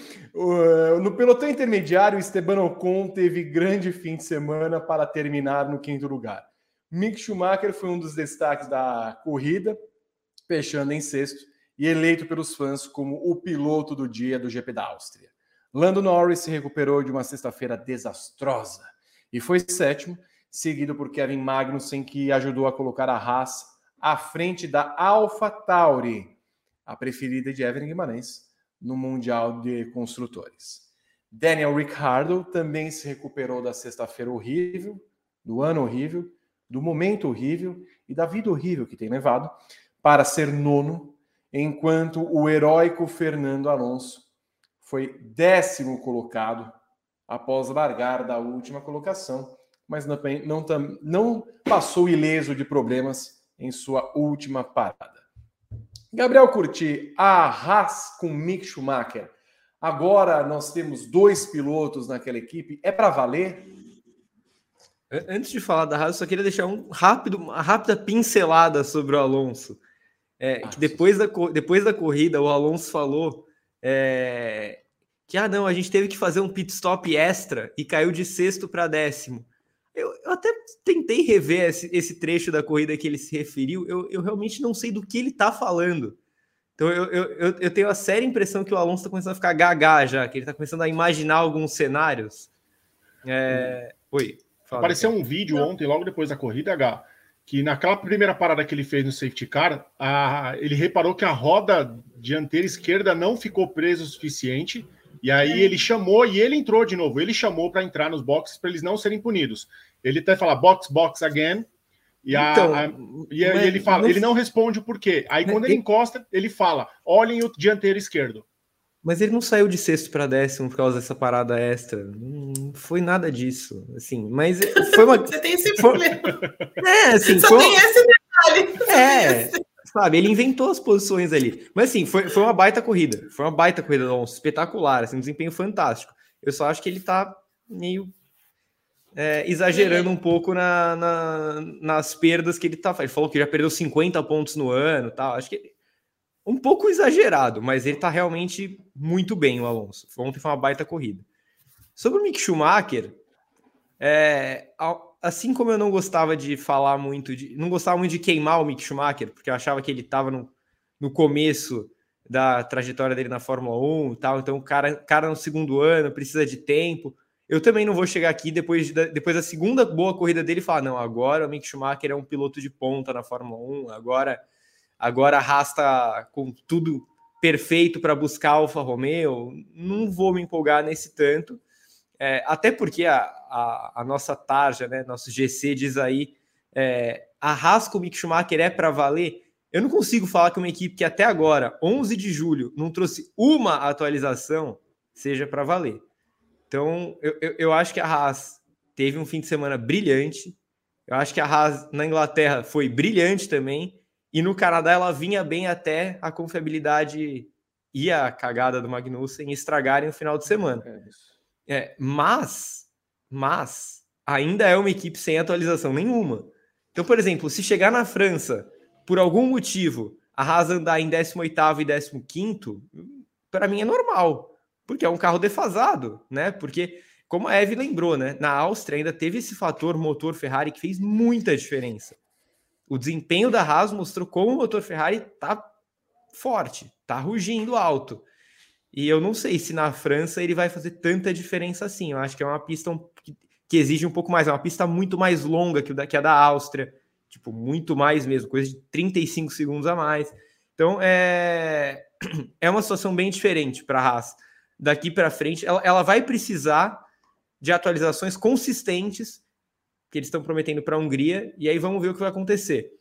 É, mas, de fato, é uma equipe que, com muito pouco, muito pouco mesmo, tem feito muito. Isso passa pela bela performance do Magnussen, pelo carro ter nascido bem esse ano, esse ano o carro nasceu bem, é, e, obviamente, pela evolução do Mick Schumacher. Eu acho que ele foi sim o piloto do dia ontem, é, ótima performance, eu acho que ele está ele tá com confiança em alta, e que bom, que bom. Eu, é, é bom ver o Mick Schumacher fazendo boas corridas, eu espero que ele continue. O Gabriel Carvalho, a Alpine é a próxima equipe a conquistar um pódiozinho ao longo da temporada, fora caras, claro, entre o trio de ferro da Fórmula 1? É, tem tudo para ser e é que está mais fazendo por merecer ultimamente, né? É claro que assim a confiabilidade ainda é um negócio que está atraindo muito a Alpine, seja o Alonso, seja o Ocon. É, acho que se não fosse isso, eles já estariam à frente da, da McLaren no Mundial de Construtores. Mas acho que os dois estão merecendo pela temporada que eles têm feito, né? O fim de semana do Ocon foi um negócio assim surreal. Andou no top 5, top 6 praticamente o, o fim de semana inteiro. É, claro, não teve condição de competir por coisas além disso, mas acho que é um cara que tem feito uma temporada muito positiva. E apesar de ter uma diferençazinha aí do, dele e do Alonso na pontuação, o Alonso também faz uma grande temporada. E um exemplo foi esse fim de semana, né? Pô, ele teve ali um, um certo probleminha ali no sábado, né, com os cobertores de pneus, né, a Alpine, às vezes ela, ela executa algumas coisas muito mal que acaba jogando contra, né, os pilotos. mas acho que os dois estão fazendo assim grandes temporadas e acho que merecem é, ir ao pódio até o fim do ano. É claro que também a gente precisa de um contexto é, específico para que isso aconteça, né? Não, não tá com cara de ser uma temporada como foi no ano passado, que enfim, a gente teve, sei lá, 10, 11 pilotos, 12 pilotos no pódio no ano passado, porque enfim, a gente tinha é, duas equipes fortes, né, que era o Mercedes e Red Bull, mas dali para trás era muito uma questão também de contexto, e a gente também teve muitas provas em que o acaso surgiu de uma forma que bagunçou tudo. Então, assim, eu não tô crendo, por exemplo, que a gente vai ter um repeteco do, do GP da Hungria, né, no, como foi o do ano passado, que você tem basicamente na primeira volta três dos quatro principais carros da Fórmula 1 abandonando, praticamente ficando fora da disputa. Né? Acho que se isso não acontecer, acho que vai ser difícil um pouco de ver não, não só a Alpine, mas vejo, por exemplo, a McLaren de volta no pódio. McLaren não, o Norris de volta no pódio. Então, eu acho que é, vai depender de um acaso aí para a gente ver o Ocon ou Alonso no top 3, mas merecendo eles, eles estão. Evelyn Guima, essa McLaren agora chegando no meio da temporada, qual é o retrospecto dessa McLaren em 11 provas até aqui? No final das contas, é muito aquém do que esperávamos para a McLaren? Ah, é muito aquém, sim. É muito aquém. Diante do que a McLaren pode fazer, é, do carro que ela mostrou inicialmente, é, aí é, de, ainda dentro desse, desse novo regulamento, eu acho que a McLaren está devendo nesse momento. Ela tem, ela, ela não, não é a equipe que mais atualiza o carro, é verdade, mas ela tem algumas coisas que ela, que, que ela vai trazendo corrida a corrida e que em algum momento é, funciona, mas assim. A McLaren, para mim, caminhou muito para trás nas últimas, nas últimas corridas, é, em termos de, de desenvolvimento do carro, mas também em termos de, do que ela faz, né, de, em termos de estratégia. Então, assim, a, a, a McLaren parece, na verdade, um pouco perdida, é, e isso se explica por essa questão do desenvolvimento do carro um pouco confuso, mas também por ter dois pilotos em momentos muito diferentes, né? Então, assim, eu acho que o, o Lando Norris mascara um pouco os problemas que a, que a McLaren tem, porque, é, embora ele, assim, tenha dito que se adaptou bem ao carro e tudo mais, é, ele encontra problemas, mas ele consegue resolver, consegue provas de recuperação, por exemplo, consegue boas ultrapassagens, é, vai escalando e vai pontuando com essa, com essa McLaren. Acho que ele é, é meio como o Gasly, sabe? É, ele deixa ele, ele, ele, deixa a coisa melhor do que ela é, né? Lembra, no passado a gente falava muito sobre isso, né? Que a, a, a AlphaTauri não era tudo aquilo que o Gasly estava fazendo. A McLaren hoje é mais ou menos é mais ou menos isso também. Ela não é tudo isso que a gente vê, mas é por causa do, do Lando Norris, né? O, o Lando Norris é que traz, que carrega essa equipe é, ao longo do, do caminho, enquanto o Ricardo, bom, o Ricardo a gente já falou várias vezes aqui sobre o Ricardo, o Ricardo tem todo tipo de, de dificuldade, todo tipo de problema, as coisas se acertam ali é, são, é, quando se acerta, é, são, é muito pontual, como foi agora. Então, assim, aí você tem um desequilíbrio muito grande na equipe. Então, enquanto uma pessoa está falando uma coisa, outra pessoa está fazendo outra, está tendo outra percepção. E eu acho que esse é o problema maior da, da McLaren. A linha de desenvolvimento dela está confusa porque ela tem dois pilotos que trabalham de, de formas completamente é, diferentes aí. E, e agora empatou, né? Ela está com o mesmo número de pontos da Alpine. A Alpine está nessa crescente, como o, Gabo acabou de fazer a análise, e, e não surpreenderia da Alpine realmente passar a McLaren, é, porque assim, na prática, já tem o quarto melhor carro da, do grid, né? Assim, em termos de velocidade, em termos de resultados e tudo mais. Então, assim, falta esse ultrapassar a McLaren. Não vou, não vou ficar surpresa se chegar no final do ano a Alpine é, estiver à frente, muito à frente da McLaren. Sabe quem está com você nesse programa, Evelyn? Quem? O Picote. Será que é aqui? Será que não é aí no, na sua na sua residência? Não. Quem acompanhou o Picote com a Evelyn? Gabriel Curti, você viu o Picote com ela? Apareceu o cantor Dodô do Picote. Doutor. Apareceu. E tem aquele a personagem, né? O Picote, né? Gabriel Carvalho do filme. Sim, sim, o, do, eu, o filme do grande. De... do grande diretor argentino Hector Babenco, né? Picote, a lei do mais fraco. Exato, muito bem. Gosto dessas referências. O que, que eu vou fazer então? Evelyn, refaça sua conexão enquanto eu peço para Rodrigo Berton vir aqui à tona para trazer os comentários do público, porque nós temos mais é, programa daqui a pouco e eu estou dando um presente para vocês. Quantos likes nós temos, ô Rodrigo Berton? 526. Ok, então se chegarmos a 600, nós vamos ter o time extended hoje em regime de exceção. E 140 mil inscritos, falta 68, Vitor. 68 inscritos para 140 mil. 68, tenho certeza. 68 pessoas. Vão lá, se inscrevam no canal, clica aqui embaixo, 140 mil e 600 likes.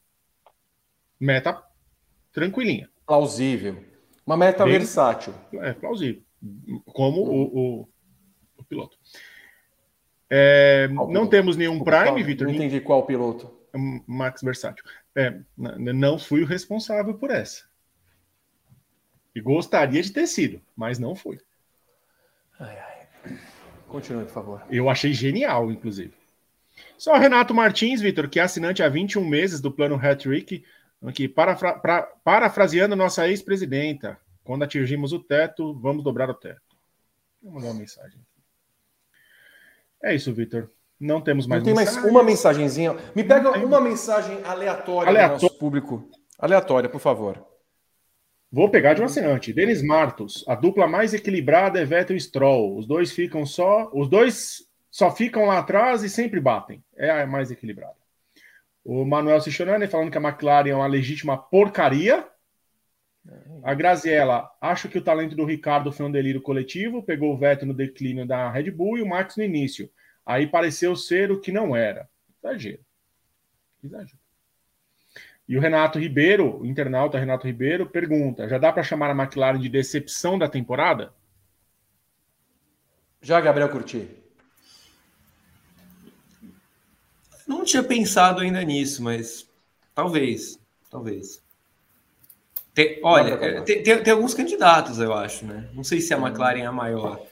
Se, se fizéssemos uma versão é, meio do ano da nossa querida premiação, teríamos muito. É, eu, eu acho, por exemplo, que o Carlos Sainz pode ser considerado uma decepção pelo que ele fez em relação ao Leclerc ano passado.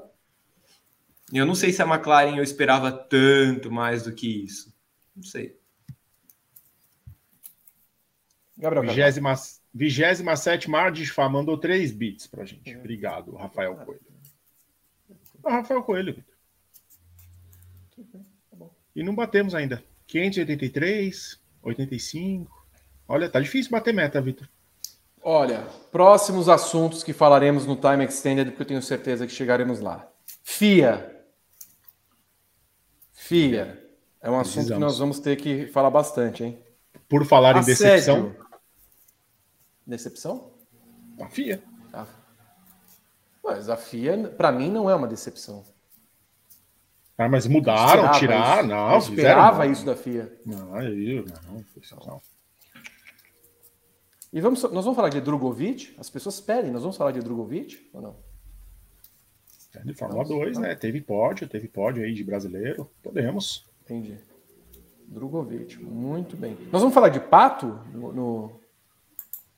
Não? Vocês viram ele em Las Vegas? Não viram? Não. Ele perdeu a casa belo, lá. Belo óculos.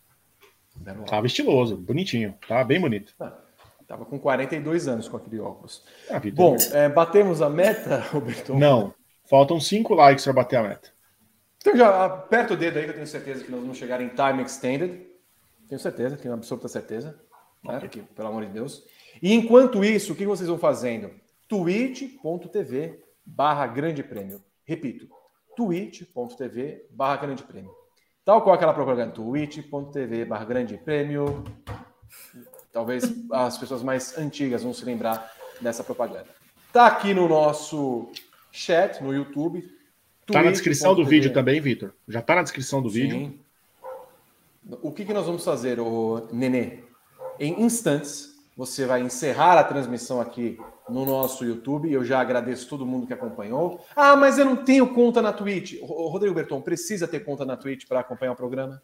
Não precisa, apenas se você quiser continuar comentando o programa, você precisa criar sua conta muito rapidamente, mas se você não tem a conta, quer continuar assistindo, você vai continuar assistindo a nossa discussão. Tem bastante coisa para falar ainda, então fica aqui o convite. Qual que é o endereço, Gabriel Carvalho? É twitch.tv barra grande prêmio e time extended. Eu não entendi, Evelyn Guimarães. Qual é o endereço? twitch.tv barra grande prêmio. Ô, Evelyn, você, vo você voltou, ah, você voltou com, com dois, Evelyn. Agora são dois. Agora você travou no biquinho. Exato. Você voltou com o picote e você voltou com o van, o delay. Alex, o Gassi... é... A referência foi. Ô, Gá, grande música, hein? Excelente música. Excelente grupo, inclusive. Um dos meus favoritos. Sim. Uma pena que a Evelyn. A Evelyn hoje está com uma pose, ela está meio inclinada assim. Ela me lembra Alanis Morissette em alguns momentos, quando eu vejo ela na tela. Embora não esteja loira como está a Alanis Morissette. Espero que não venha com picote. É, é, eu não entendi muito bem, Gabriel Curti. Qual o endereço que nós vamos agora?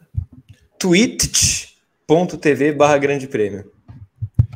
Encerrando o programa aqui na, no youtube.com barra grande prêmio TV, já é falar Twitch.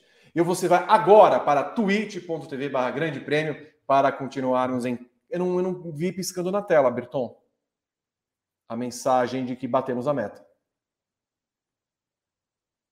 Agora sim. Agora eu me sinto completo. Muito bem. Roda a vinheta terminando o programa aqui no YouTube, porque nós temos time extended lá em twitch.tv barra grande prêmio.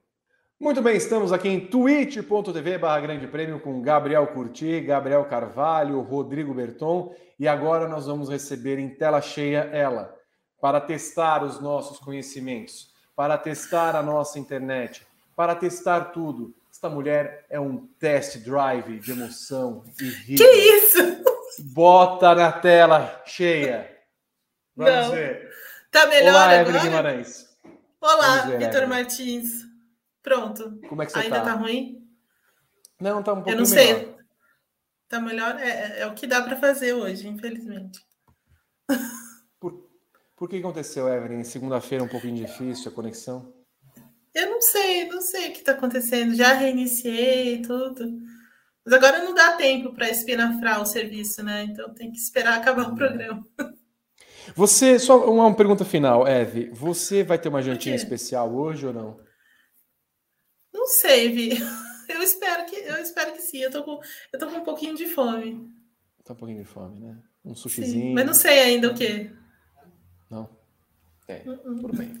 Vamos falar com Vamos então aos assuntos do nosso Time Extended? Vamos. Vamos. Vou ao meu roteiro aqui, porque já prevendo que haveria um Time Extended, Gabriel Carvalho foi preciso. E aí então nós vamos falar o seguinte, abrindo as discussões.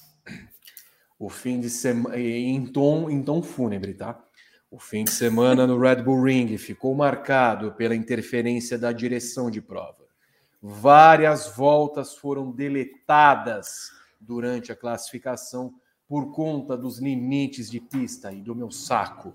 E o caso mais notável foi o de Sérgio Pérez, que claramente cometeu uma infração durante o Q2 e mesmo assim avançou ao, Q3, ao Q3 impossibilitando a participação de Pierre Gasly no último segmento da sessão.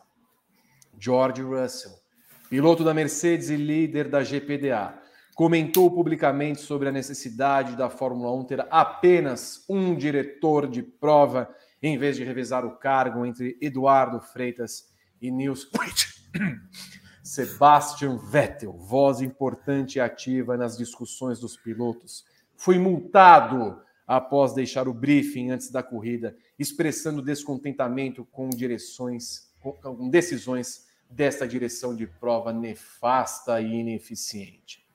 Também tivemos a Fórmula 2, em que no domingo tivemos três vencedores para uma única corrida. O trem anuncia, Evelyn. Volta Michael Masi. Olha, eu não sei se é o caso de volta Michael Masi, mas é, seria o caso de tentar ficar com um diretor de prova. Eu concordo com o George Russell quando ele diz que era, que era melhor ter um cara só dirigindo, porque o que, que acontece? Eles estão, a cada corrida, um deles toma decisões diferentes, né? E o limite de pista é uma das decisões diferentes entre Eduardo Freitas e, e Nils Wiret. Então, olha, tá alto, né? Desculpa. É, e cada um deles tem visões diferentes sobre isso, e a cada corrida tem outras, outros adendos a, ao regulamento da prova por conta da mudança de, é, dos diretores de prova. Aí você tem uma situação em Silverstone, por exemplo, em que houve várias disputas de pista e todo mundo saiu, o Pérez saiu, Le Leclerc, não sei o quê. Alguém ficou dançando na frente do Alonso e o Alonso falou depois, assim, cara, aí beleza, não deu nada e na, na corrida seguinte todo mundo tomou punição. Isso é a direção de prova, né? Então assim, aí não tem ninguém lá para responder. Então nesse briefing aí, é, depois da classificação, que foi o briefing da treta, é, começou uma discussão sobre regras de, de regras básicas, digamos assim, é, de, de, disputa, de pista, e foi por isso que o Vettel levantou e foi embora, porque não tem sentido ficar discutindo aqui uma coisa que aconteceu na, na semana passada com outra, outra pessoa que era o diretor de provas. Então está um pouco confusa a FIA nesse sentido, e cada diretor é, tem a sua própria a sua própria visão sobre essas regras e que é, não se aplicam em, em, provas seguidas e ninguém pode questionar isso. E é, essa, e é, e é esse o ponto mesmo de, de reclamação da maioria dos, dos, pilotos nesse momento. Então, assim, não sei se era o caso de chamar o Masi de novo, mas ao menos escolher um dos dois para seguir como diretor de provas da Fórmula 1.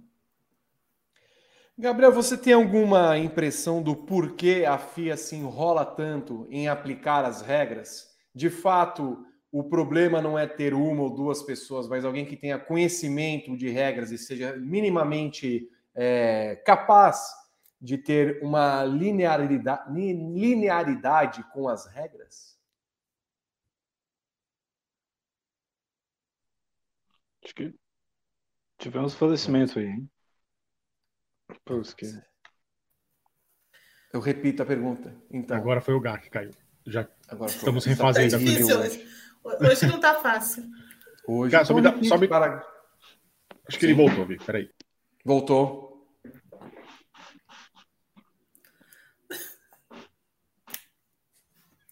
Tudo bem aí, cara?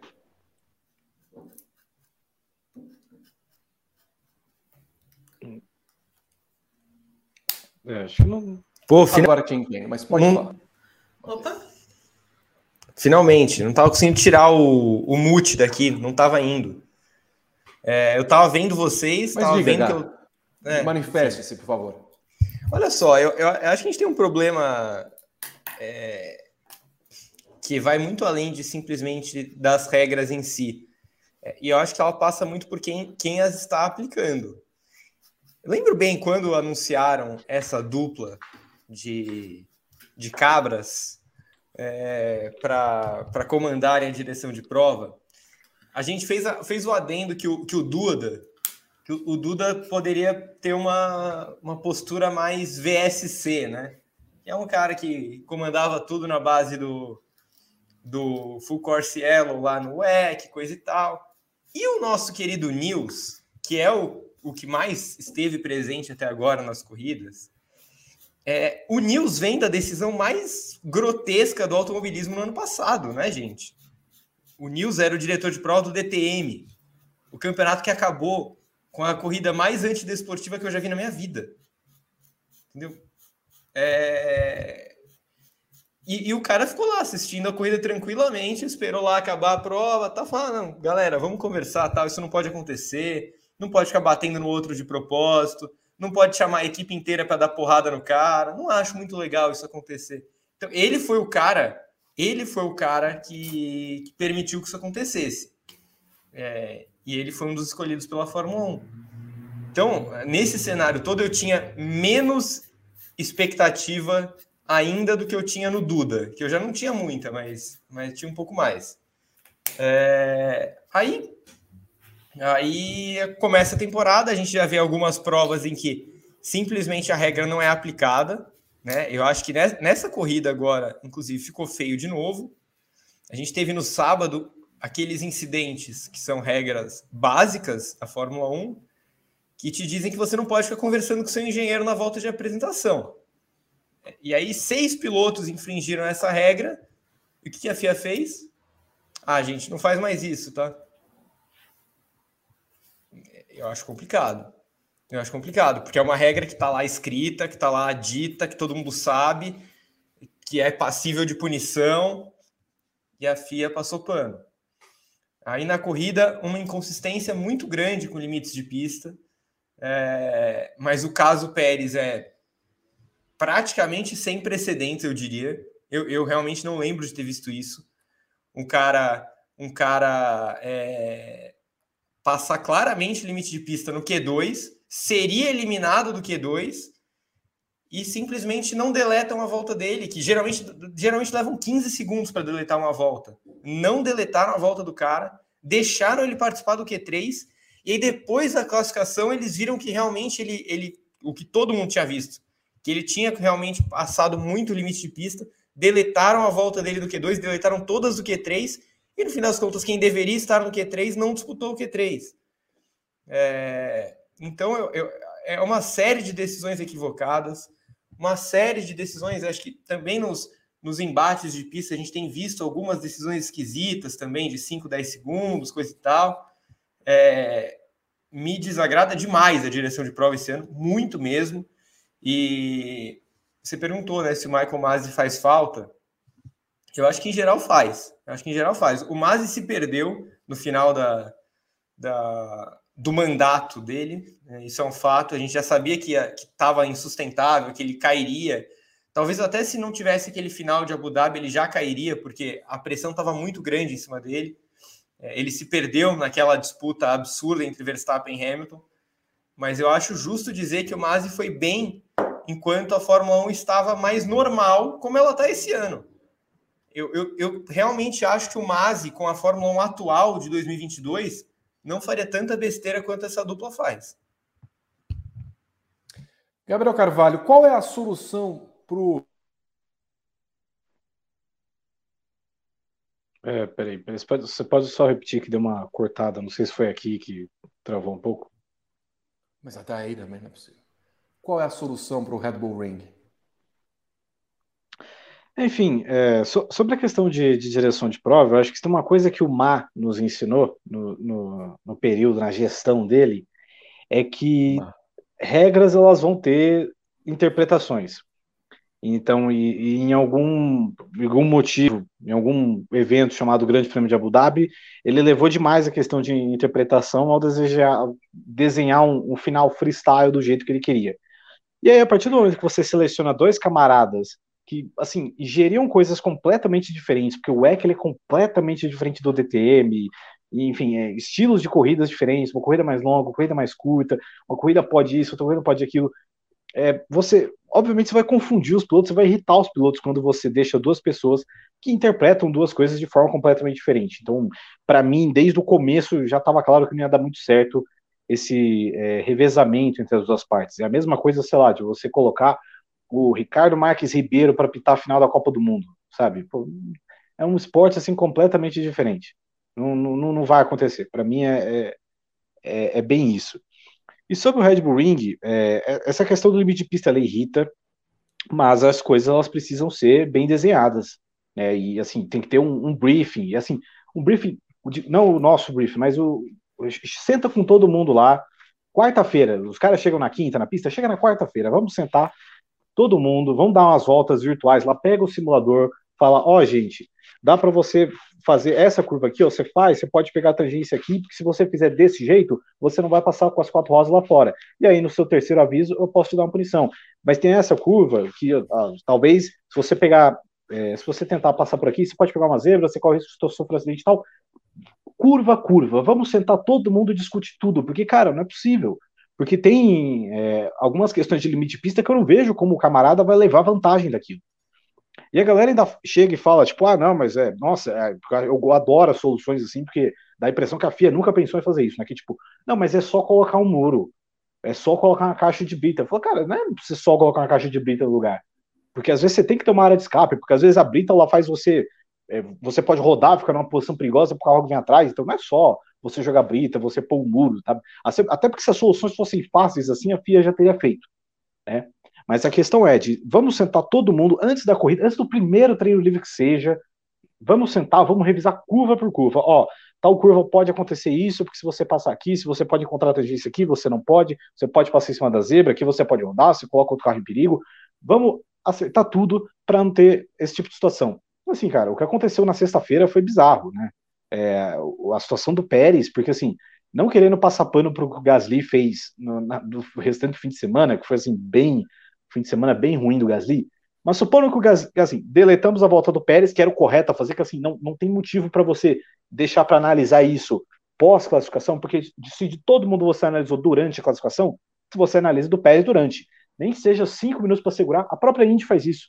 A Indy, quando tem é, questão de volta deletada, a Indy não tem muito de, de, track limits, mas às vezes fulano de tal tem uma volta deletada, uma volta que coloca sob suspeita.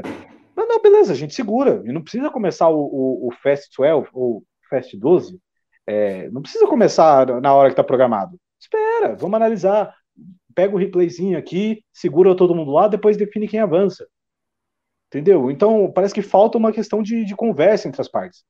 Né? E, enfim, é chato, é muito chato ficar falando de limite de pista, pô, cara. Sabe? E, e, a Áustria é uma puta, uma baita pista legal. Uma pista que, pô, várias corridas, desde que voltou pro calendário, um monte de pista, um monte de corrida legal, e às vezes fica marcado por causa dessas chatices, sabe? Então, enfim.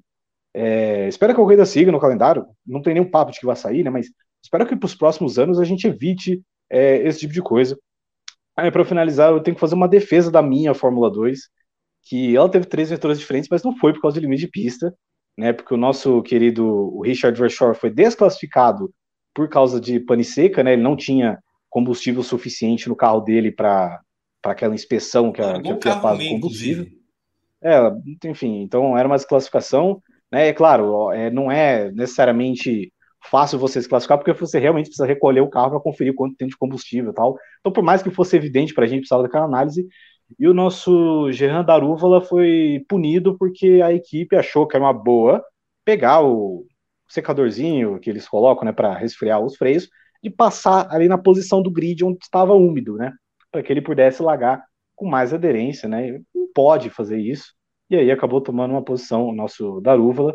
E aí vitória sobrou pro Logan Sargento.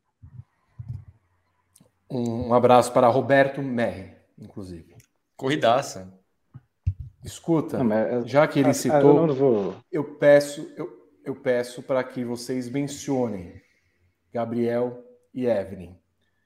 Se a Fórmula 1 hoje tem um Ricardo Marques Ribeiro by FIA, quem, na opinião de vocês, poderia também ser auxiliares ou juízes da Fórmula 1 comparando com o futebol brasileiro? Gabriel Curti. Quem, quem, seriam os piores junto com o Ricardo Marques Ribeiro, é isso? É, se ele comparou, ele comparou com o Ricardo Marques Ribeiro. Você acha que o nível da Fórmula 1 hoje está para que juiz brasileiro no futebol? Eu não vou falar do Ricardo Marques Ribeiro porque eu, se aposentou, né? Então vou deixar ele curtir a aposentadoria dele em paz. Eu acho que Rafael Trace vive um momento especial, né? O, o homem do VAR do Internacional e Botafogo. Quase foi para a Copa, inclusive. Evelyn Guimarães tem conhecimento dos juízes de futebol para fazer essa comparação? Não, não, nenhuma. Eu tava pensando, cara, não podia ter sido uma pergunta mais fora, pra, sei lá, qualquer um.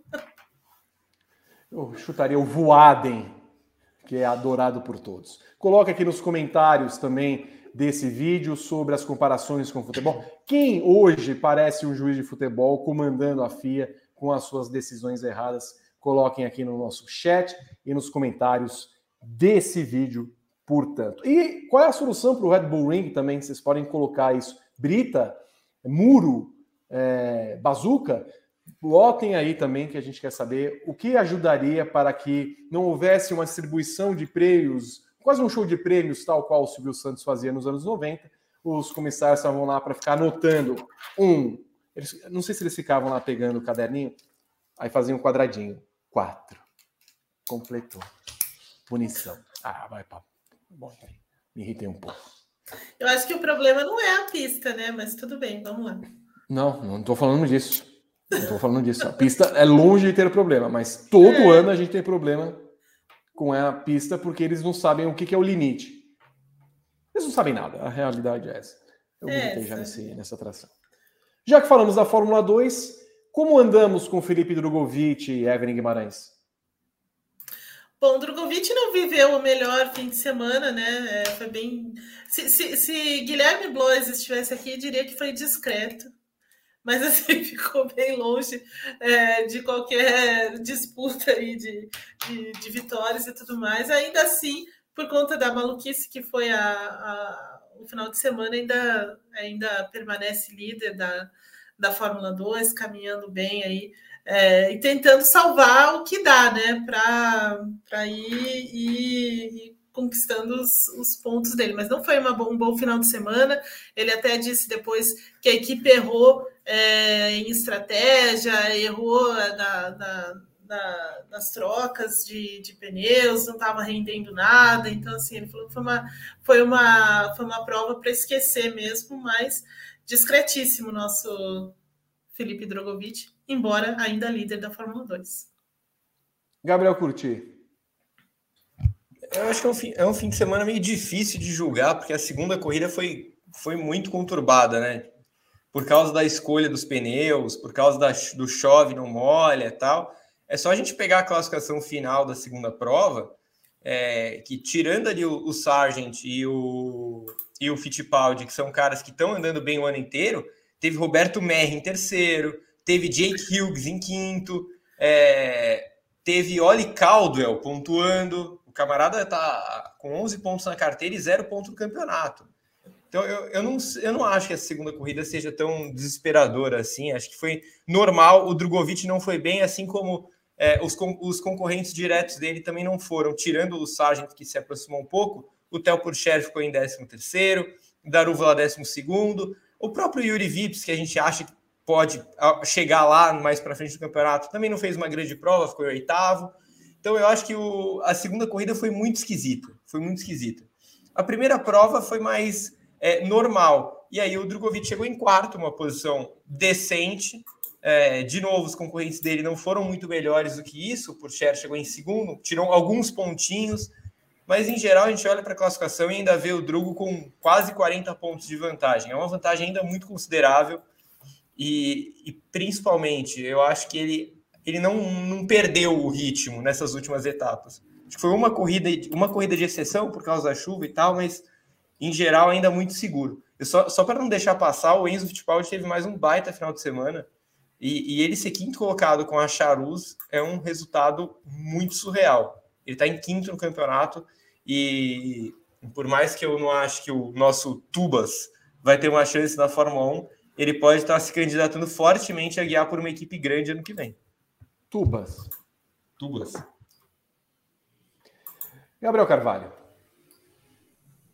Eu acho que assim, um, um fim de semana do Drogovic, é, justamente por ter uma segunda corrida principal, acabou sendo mais maluca do que normalmente a, a Fórmula 2 é, então acabou é, não pontuando, mas eu acho que o Drogovic ele faz uma temporada é, forte o suficiente para se credenciar até um fim de semana desses, um fim de semana onde é, as coisas podem dar errado para ele e que no fim o saldo nem é tão negativo, porque o Purcher também não pontuou tanto, porque o Darúvala não pontuou em nenhuma das duas corridas, então, acho que mesmo não sendo a corrida ideal do, do Drogovic, eu acho que ele ainda está numa margem é, bastante confortável aí. São 39 pontos para o Logan Sargent, que é um cara que tem crescido bastante no campeonato, venceu as últimas duas corridas principais, né, que são as que dão mais pontos. Então, acho que mesmo um fim de semana é, ruimzinho, acho que ainda é, é tá numa margem tranquila para o Drogovic seguir firme como o grande favorito a, a esse título. E, enfim, o Enzo também faz uma temporada assim absurda. É, para mim, é uma temporada talvez do mesmo nível da do Drogovic pela questão de, é, de equipamento, né? Não, a, a MP Motorsport até deu uma melhorada de nível, né? Tanto que por isso que o Drogovic hoje é um, é um cara que briga pelo título, mas assim, o Fittipaldi está em quinto no campeonato com a Charrus e à frente de vários pilotos aí de, de academia, né? O Fittipaldi não é da, mais da, da, academia da Ferrari, mas está à frente aí pô, do Roger, do, do Vips, do, do Lawson, todos, todos os pilotos de Red Bull, do Frederico Veste, que é um piloto Mercedes. É, então, assim, a temporada do Enzo é bastante positiva. Né? É, eu nem lembro quantos anos o Enzo tem, não sei se está com 20, 21, mas acho que indo para. Tá, tá, com 20 agora, vai fazer 21 na próxima semana. No Paddock GP da semana que vem, a gente dá um parabéns pro, pro Enzo Fittipaldi. E acho que, sei lá, se ele chegar numa para um 2023, que vai ser a segunda temporada completa dele na, na Fórmula 2, e dependendo de como tiver o mercado e tudo mais, como tiver as oportunidades, ele estando numa equipe grande, talvez ele tenha, quem sabe, uma chance de ir para a Fórmula 1, que, enfim, é o desejo de todos. E fica aqui o meu protesto, cara, não faz nenhum sentido o Roberto Merrico na Fórmula 2. Assim, o camarada tem 32 anos, o camarada tem 31 anos, sabe? É, é, é, como se fosse, não sei, é como se fosse, sei lá, um cara que é um, um repetente, assim, de escola, tá ligado? O cara que tem, tipo, sei lá, 18 anos, ele tá na, 17 anos, ele tá na oitava série, não faz nenhum sentido. O cara já correu na Fórmula 1, correu EC, pô, ele tá correndo no meio da molecada aí por nenhum motivo. Eu já acho um absurdo o Jake Hughes disputar a Fórmula 2. Assim, eu acho que se você tem mais de 25 anos, se você tem mais de 25 anos, você tem que fazer outra coisa da sua vida. Você não pode ficar correndo no meio da criançada, que nem o Roberto Merri. O cara tem 31 anos. O cara já Legal. correu na Fórmula 1 em si. É, seria a mesma coisa que, que o Santos desceu o Felipe Jonathan para jogar o Brasileirão de aspirantes? É, é, praticamente, praticamente. É, é que o Felipe Jonathan, pior que ele ainda tem meio que idade, ele tem acho que 24, sabe? Mas se, se o Ricardo Goulart jogasse o Brasileirão de Aspirantes, seria a mesma coisa. Não podemos falar de Ricardo Goulart, que não apareceu é, para treinar e está só esperando a, a rescisão, não é mesmo, Gabriel? Bela passagem, bela passagem. Bela passagem. Vi um gol de Ricardo, o primeiro gol de Ricardo Goulart pelo Santos estava lá no estádio vendo que você acha das temporadas de Felipe Drogovic e Enzo Fittipaldi na Fórmula 2? Também coloque aqui no seu, nos comentários desse vídeo a opinião sobre os dois brasileiros na categoria de base. E se você também quiser falar, será que a Fórmula 2 deveria ter um, um teto? Uma, passou de tal idade, não pode mais correr na Fórmula 2? Deu. Nosso, o, o nosso capilar, Roberto Merri, não poderia nem sentar um carro Coloque aqui, portanto, nos comentários desse vídeo. Por fim, vamos para o assunto que também moveu o final de semana de uma forma negativa e não que tenha sido exatamente uma surpresa. Fora da pista, o fim de semana do GP da Áustria ficou marcado por inúmeros relatos de assédio e abuso no Red Bull Ring.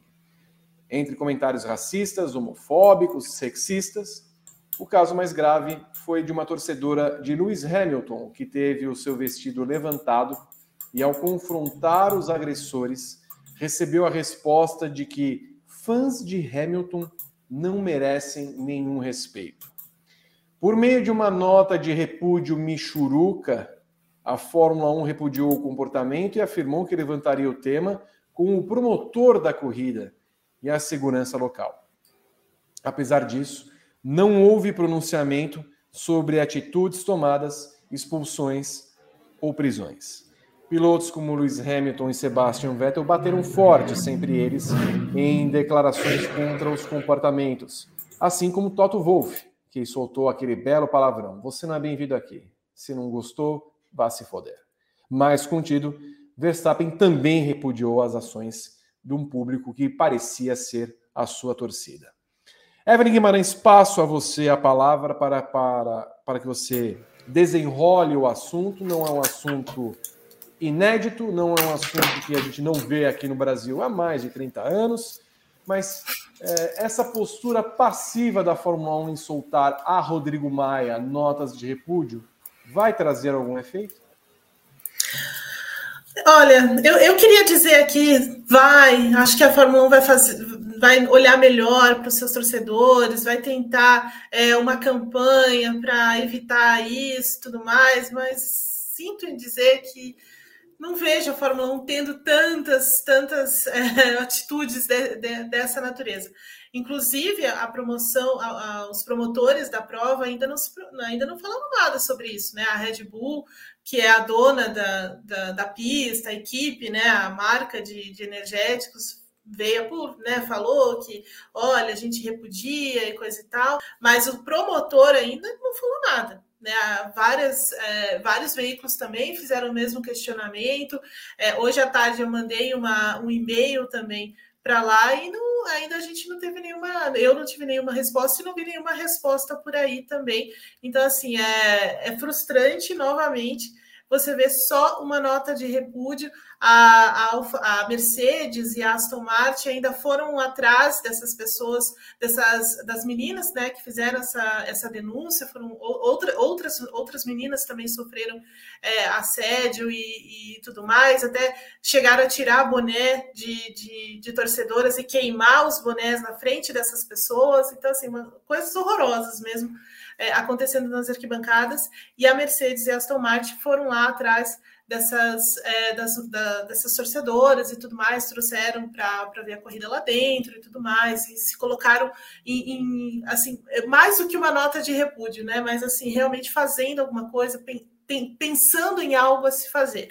Eu entendo que é, é, muito difícil, né? É muito diferente, por exemplo, de um estádio de futebol, você reconhecer as pessoas, você, é, né? Algum tempo acontece isso na Inglaterra, em que você, se o cara se mete em briga, tem alguma coisa assim dessa natureza, os caras impedem a pessoa depois de ir assistir os jogos ou não pode, né, não tem acesso mais e tudo mais, que é mais ou menos o que o Vettel é, falou depois, depois da corrida. Então, assim, essa talvez, esse talvez seja um primeiro passo da Fórmula 1, tentar é, ser um pouco mais rigorosa nessas atitudes.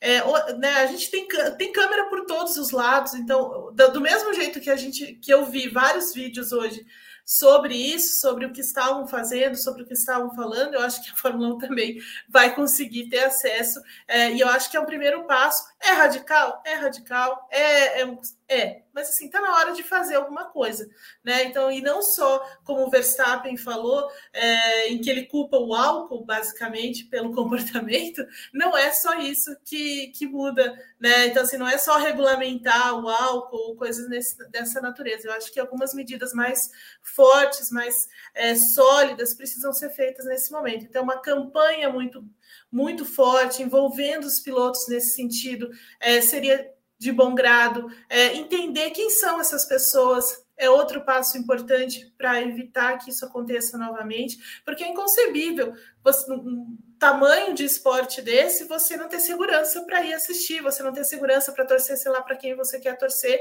é, sendo que você tem medo de fazer as coisas, né? Então hoje eu recebi muitas mensagens de muitas meninas no Instagram com medo de ir é, para a pista de Interlagos, né, imaginando que vai acontecer a mesma coisa, como já acontece há décadas é, lá em Interlagos. Então, assim, chegou o momento, não dá mais para fechar os olhos, chegou o momento de realmente tomar atitudes corretas.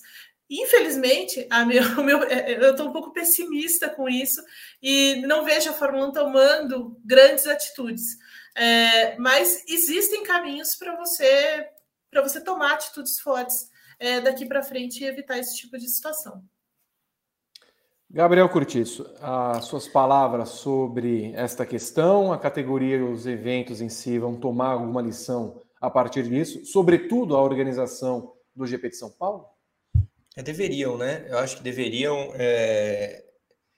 Tem que fazer um sistema que você consiga identificar quem são essas pessoas. Então, por exemplo, alguma coisa relacionada com biometria, não sei, alguma coisa do tipo, para que as pessoas que cometam esse tipo de ato elas sejam, em primeiro lugar, elas precisam ser retiradas do local, né? Elas precisam ser identificadas e tiradas do que elas estão fazendo. E aí, quando elas forem tiradas, você vai ter lá o registro de quem são, elas não vão mais poder entrar nos autódromos. Eu acho que, inclusive, é isso que o Vettel fala, né? Eu acho que ele está corretíssimo. Acontece que o que aconteceu esse fim de semana na Áustria foi muito além do que vinha acontecendo, porque teve agressões físicas, né? A gente pode dizer.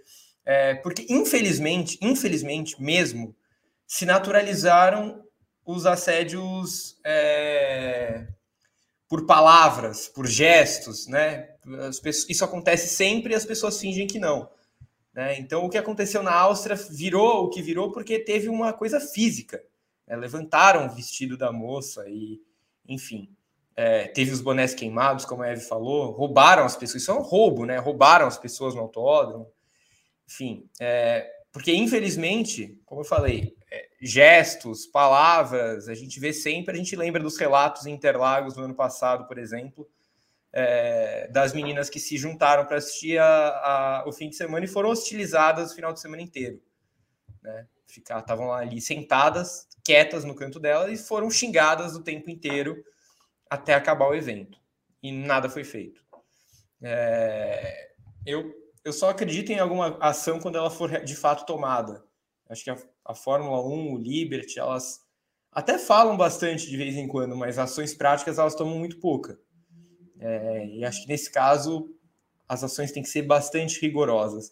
Você falou, né? A Eve falou dos estádios de futebol, né? E eu acho que é, a situação é bastante parecida. É aquela, é aquela situação em que a pessoa está num evento e ela sente que ela está acima da lei, que nada vai acontecer com ela se ela cometer determinado delito ali dentro, que é exatamente a mesma situação que o cidadão tem, a mesma sensação que o cidadão tem no estádio de futebol. Aqui no Brasil, pelo menos, a gente pode dizer isso com certeza.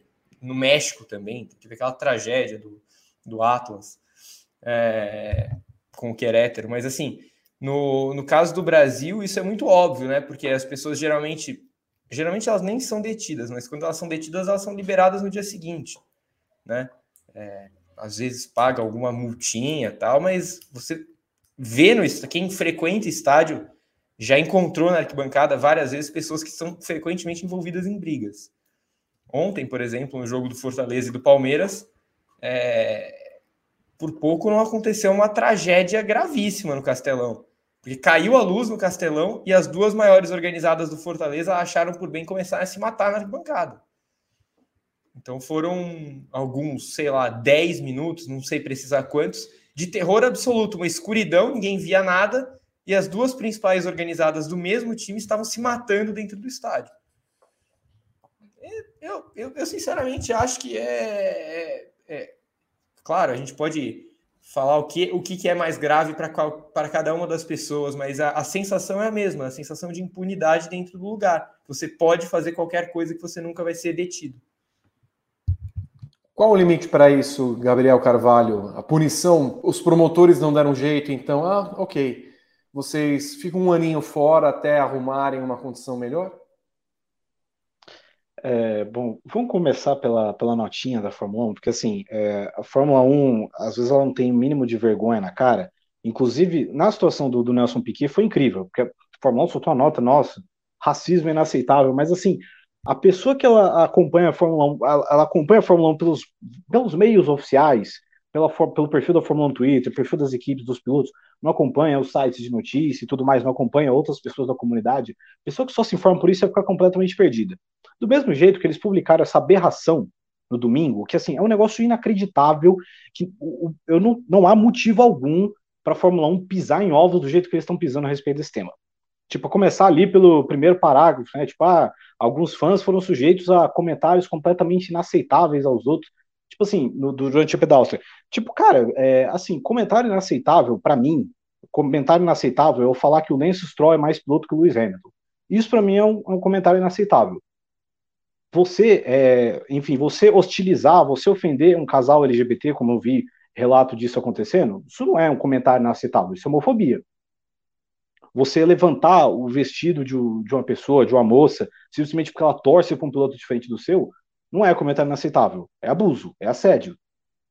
Entendeu? Você roubar o boné de, de, um, de uma pessoa que torce para um produto que você não gosta, queimar, isso é, isso é furto, isso é roubo. Entendeu? É tudo assédio.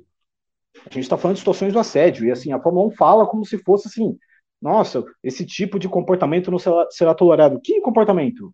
Porque assim, essas coisas têm nome. Fórmula 1, por, por quê? É porque se você escrever assédio na nota, ela vai perder o alcance. E aí, por isso, você colocar na rede social não vai ter tanto like, é isso? Assim, pô, pelo amor de Deus, sabe? Já que você quer fingir que você se importa com alguma coisa, finge direito. Então não divulga uma bobagem dessas. Tipo, essa nota é um negócio vergonhoso. Tinha que colocar isso em qualquer, qualquer faculdade de, de jornalismo, curso de assessoria de imprensa, tal, de, de marketing, de gestão de crise. Ó, não faça isso. Dê o nome aos bois, dê o nome às coisas. Pô, comentário inaceitável. Pô, comentário inaceitável, pô, tem um monte aí. Homofobia é crime. O comentário inaceitável é outra coisa. Entendeu? Vamos dar nome às coisas. E aí falar, tipo, não, a gente levou esse assunto com o promotor, o segurança do evento. Tá, beleza, mas vocês falaram o que vocês iam fazer? Porque eu posso levar esse assunto para minha mãe também. Ela também não tem nenhuma solução para isso. Mas vocês levaram para o promotor fizeram o quê? A Fórmula 1 não divulgou, não divulgou nenhum relatório hoje? Poderia falar, junto lá do, do promotor do GP da Áustria, ó, É, tivemos não sei quantas pessoas aqui foram presas, não sei quantas pessoas foram removidas do evento, enfim, nada. Falaram que ia fazer alguma coisa, não especificaram por quê. Passaram mais de 24 horas do evento, não falaram nada. Enfim, e, assim, eu, eu não preciso vir aqui explicar, porque, assim, sinceramente, se a pessoa que tá vendo isso aqui e ela ainda acha que é completamente aceitável, que é, ah, é só uma brincadeira, tipo assim, se, se ouviu de tanta gente, inclusive de vocês, que estão aí há mais tempo, que têm mais é, experiência de, de, jornalismo de vida do que eu, não sou eu que, que vou falar qualquer coisa que vai mudar, que eu, eu não preciso bater na tecla do óbvio, entendeu? E assim, a Fórmula 1 vai deixar passar e não vai tomar nada, porque, enfim, se já não fez nada 24 horas depois, eu duvido que vai falar qualquer coisa agora. Porque esse tipo de situação que a gente viu na Áustria, a gente tem do nosso lado aqui em Interlagos.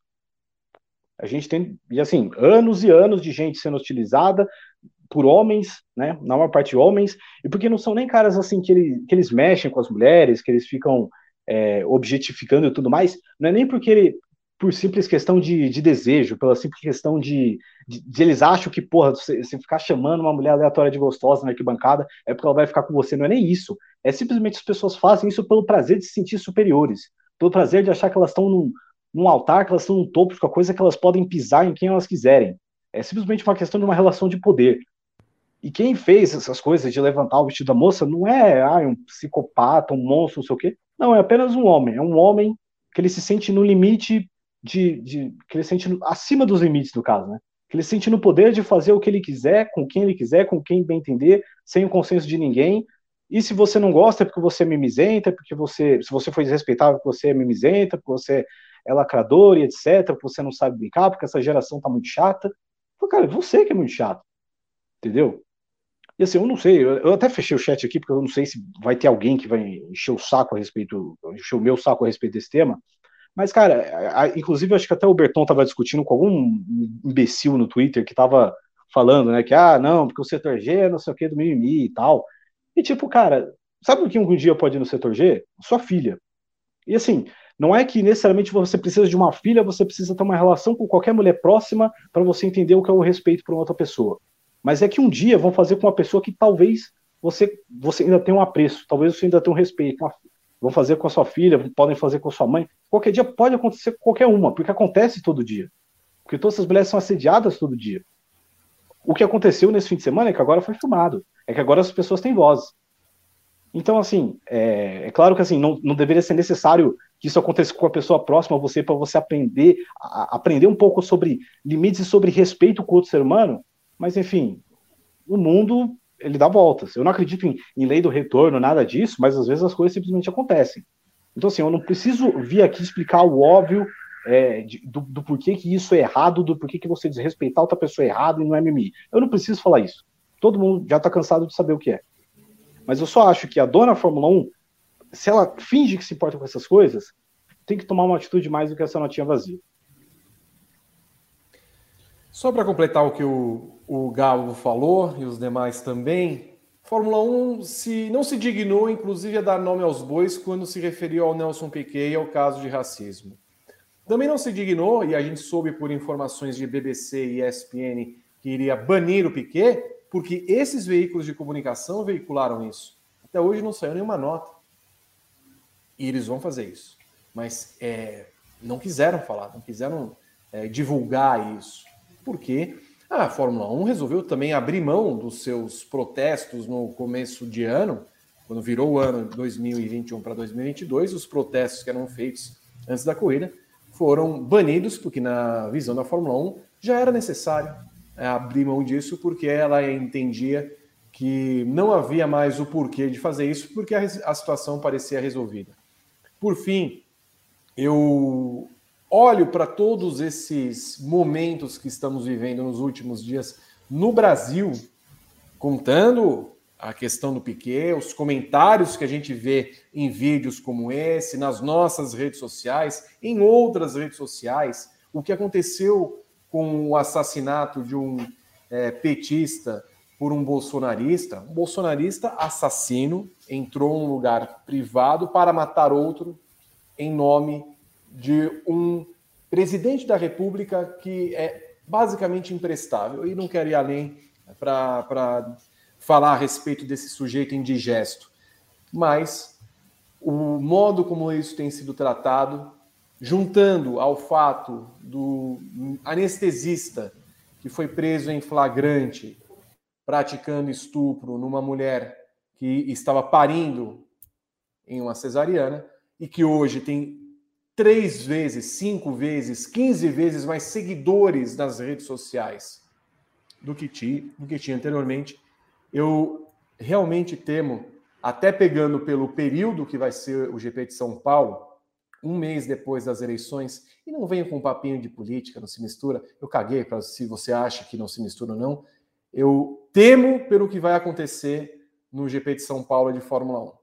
Com tudo isso envolvido e com o, o estado em que as pessoas se encontram aqui no Brasil, que é um negócio lastimável. E, lamentavelmente, eu tenho que novamente dizer que o automobilismo e o seu meio aqui no Brasil, não só na Fórmula 1, não só na Fórmula 1, o meio como um todo é um meio que é, bate palma para esse tipo de coisa, que fica falando em mimimi, em lacração tal. Adora um desrespeito, adora se sentir melhor, adora pagar 700 reais no ingresso mais barato para ficar urinando e tacando urina na cabeça das pessoas, chegar às seis da manhã lá e achando, oh, que macho. Como, como você é macho fazendo isso? Eu imagino que orgulho quando é chegar em casa e se sentir tão é, pleno de testosterona na sua vida fazendo esse tipo de coisa. Então, eu realmente é, entendo que quando chegar o GP do Brasil em São Paulo, é, lá pelas datas de 12 a 14, 11, 13, é, o tipo de coisas que a gente vai ver nas arquibancadas. Berton, você quer falar alguma coisa? O Gabo citou um caso que aconteceu ontem. Eu iniciei uma discussão, mas depois eu, eu, eu reconheci o nome da pessoa e eu já havia visto alguns comentários dessa pessoa no, no, é, é uma pessoa que tem prazer em xingar outras pessoas. E o Gabo falou: a filha dele pode estar. Eu entrei no perfil da pessoa para dar uma olhada no perfil, que não falha, é sempre o mesmo padrão. Ele tem uma filha e é um tweet fixado. A foto da filha dele. Então eu queria imaginar se fosse ele com a filha dele no autódromo, passando pelo que as mulheres passam. É, e o que ele fala para as mulheres no Twitter como as mulheres da comunidade do esporte a motor são tratadas na comunidade é, do esporte a motor, principalmente da Fórmula 1. É, qualquer coisa que elas comentem é vai lavar uma roupa, é, é vai fazer, vai para a cozinha, é, esse, esse, tipo de comentário é completamente ultrapassado, que não faz mais sentido nenhum é, continuarem usando no, numa sociedade tão evoluída como a gente acha que é, e, e que a gente lê bastante ainda. E que a gente lê o tempo inteiro. E, e, e, essas pessoas elas têm prazer em menosprezar a opinião das mulheres. Nas respostas, eu não respondi mais, depois eu até iniciei uma, uma cilema, depois eu apaguei, para não, não. Porque é o tipo de pessoa que não merece o engajamento. Apaguei o comentário para não dar. Mutei, bloqueei. Mas as pessoas continuaram comentando. Ele xingou as mulheres que comentaram. Ele não xingou nenhum homem que comentou, ele não me xingou. É o prazer que tem em xingar mulher, é o prazer que tem em tratar a mulher como um, um, um, ser inferior. Isso é um absurdo. Isso é um absurdo. E, e, e, as pessoas não, não acontecem no setor G. O cacete que não acontece. O cacete. Eu ouço quando eu estou fotografando lá. Eu ouço porque eu também sou xingado. Porque eles também xingam quem está trabalhando. Porque eles se acham donos do autódromo. Acontece em todos os setores. Mas o setor G é o mais complicado. O setor G é o que a galera chega antes e você não pode sentar onde você quer porque eles chegaram antes e o lugar é deles. Você não pode sentar lá. É onde você é agredido e o pessoal manda você sair, quer dormir, fica em casa, eles contam. É o lugar onde a menina que participou ano passado do WGP não deu bola para um cara que assediou ela e começou a xingar ela, de, porque se, se chama de gostosa, ela não atende, começa a xingar de baranga, de horrorosa. É, é esse o modus operandi. A gente sabe como funciona. Então não adianta maquiar. E não aconteceu ano passado, não aconteceu ano retrasado. Acontece desde sempre desde que a gente sabe que a Fórmula 1 está entre lagos, a gente sabe que o, a, a, a, gente vê em outras categorias, a gente vê na Stock Car, a gente vê na, na Porsche Cup, a gente vê na Copa Truck, a gente vê em todos os lugares como a mulher é tratada no, no autódromo. É inadmissível. Ou, a, ou, ou, como uma pessoa da comunidade LGBTQIA é tratada no autódromo. Eu duvido muito que um casal LGBTQIA é, fique tranquilo e, e num, num, num ambiente como eu ficaria com a Marina de não ser hostilizado. É, é e, então, a, a, Fórmula 1, a organização das corridas, elas têm que ser responsabilizadas pelo que acontece dentro dos autódromos. É, e a gente vê muitos relatos. Ah, por que, que você não denunciou? Porque não tinha para quem denunciar. Você procura a polícia lá, cadê? Não tem. Tem um setor, não tem. Elas não têm voz, não tem para quem. E, e, no dia seguinte elas estão lá na arquibancada com as mesmas pessoas, porque essas pessoas não são retiradas do autódromo. E as mesmas pessoas que levantaram o vestido da menina na Áustria, semana que vem, daqui duas semanas, elas vão estar na França, elas vão estar na Bélgica, elas vão estar na Holanda, elas vão, porque na Europa é tudo muito perto. Essas pessoas vão continuar indo ao autódromo fazendo as mesmas coisas que fazem. E, e já não dá mais. Fórmula 1 só vai se mexer no final das contas quando perder dinheiro, seja por patrocinador ou seja por ele o famoso processinho. Quando tiver um processinho envolvido no meio, eu tenho certeza que alguma coisa vai acontecer. Coloque aí nos comentários. Ah, se você colocar alguma coisa errada nos comentários, a nossa polícia vai tirar os seus comentários, porque aqui não é a casa onde você acha que você manda, tal qual no setor G. Então a gente também lima os comentários que não são agradáveis, porque é assim que a gente deve tratar as coisas, sem dar espaço para a gente troglodita que não contribui com a evolução da, dos espaços sociais e com a evolução humana como um todo. Meus amigos, eu acho que é isso. Temos mais alguma coisa nesse programa? Evelyn Guimarães. Não, acho que não, vi. Gabriel Curti. Não, não. Já tratamos de tudo que deveria ser tratado e, e tudo que deve acabar também na, na Fórmula 1, no esporte, na sociedade como um todo. Gabriel Carvalho. Também é, encerrei meu, minhas pontuações por hoje. Rodrigo Berton. Só agradecer a Eusiléa Silva, que se reinscreveu no, no grupo 1 por quatro meses. É o Manel Cichonani, que escorregou o Prime por oito meses. Matheus Sosti, que se inscreveu com o Prime. A Paola Laredo, o segundo mês dela de Prime com a gente. E a Eusiléa Silva, que mandou 70 bits. Falando que esses machos, na verdade, não gostam de mulher. Se gostassem, respeitariam. Fico triste em saber o quanto sofremos e a perspectiva zero que temos de melhora disso. O Gilano Viana terceiro mês dele de Prime com a gente. E vou mandar um beijo também para os assinantes, que os assinantes estão falando bastante desse assunto desde ontem. É, e eu vou dar um conselho para vocês no ar. Cobrem de quem não se posiciona.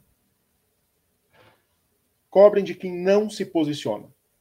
Porque já quem se posiciona é, não pode fazer muito mais. Então, cobrem de quem não se posiciona. É um, é um conselho é, útil para vocês. É isso, Vitor. Essas foram as mensagens. Quero agradecer demais ao Rodrigo Berton, a Gabriel Curti, a Gabriel Carvalho, a Evelyn Guimarães, a todos vocês que acompanharam o Paddock GP e o Time Extended aqui é, na twitch.tv barra Grande Prêmio. Se inscrevam no nosso canal e em todos os nossos canais, arroba Grande Prêmio. Ao longo da semana temos atrações para você acompanhar. Quarta-feira, TTGP, quinta-feira, WGP, também na quinta-feira, Paddock, é, Paddockcast com o tema, Gabriel? Se a Ferrari é o principal empecilho da própria Ferrari para pegar a Red Bull. E no final de semana teremos a cobertura da Indy em Toronto. Não teremos Fórmula 1, teremos uma folguinha. Na semana que vem nós temos Paddock GP e, claro, a prévia para o GP da França de Fórmula 1. Mais uma vez, um beijo a todos. Bom final de segunda. Sobreviveremos com força, às vezes meio embrulhados, mas com força sobreviveremos. Até a próxima. Tchau. Thank you.